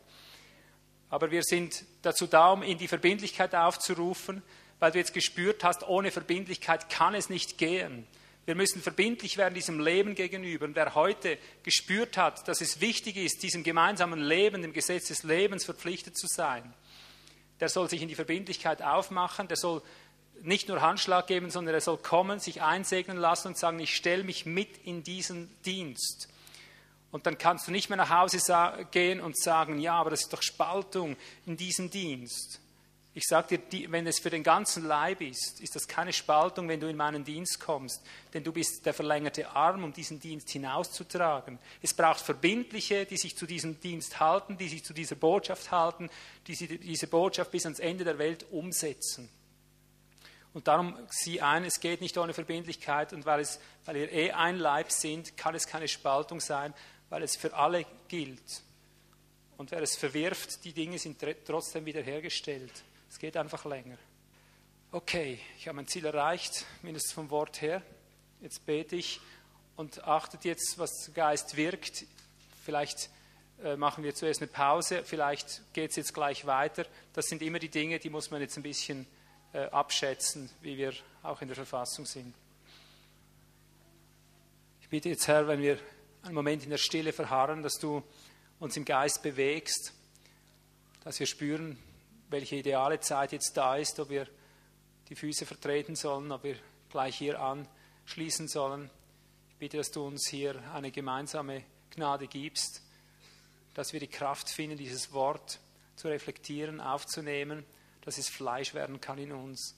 Gib Gnade, dass es sich durchsetzt, was von dir ist, dass alles Übrige von uns abfällt, wie Wasser, das über einer Ente abperlt. So lass eindringen dein Wort, bestätige es in der Kraft der Zeichen, der Wunder deiner Gegenwart. Amen. Sind wir einfach einen Moment in der Stille vor dem Herrn.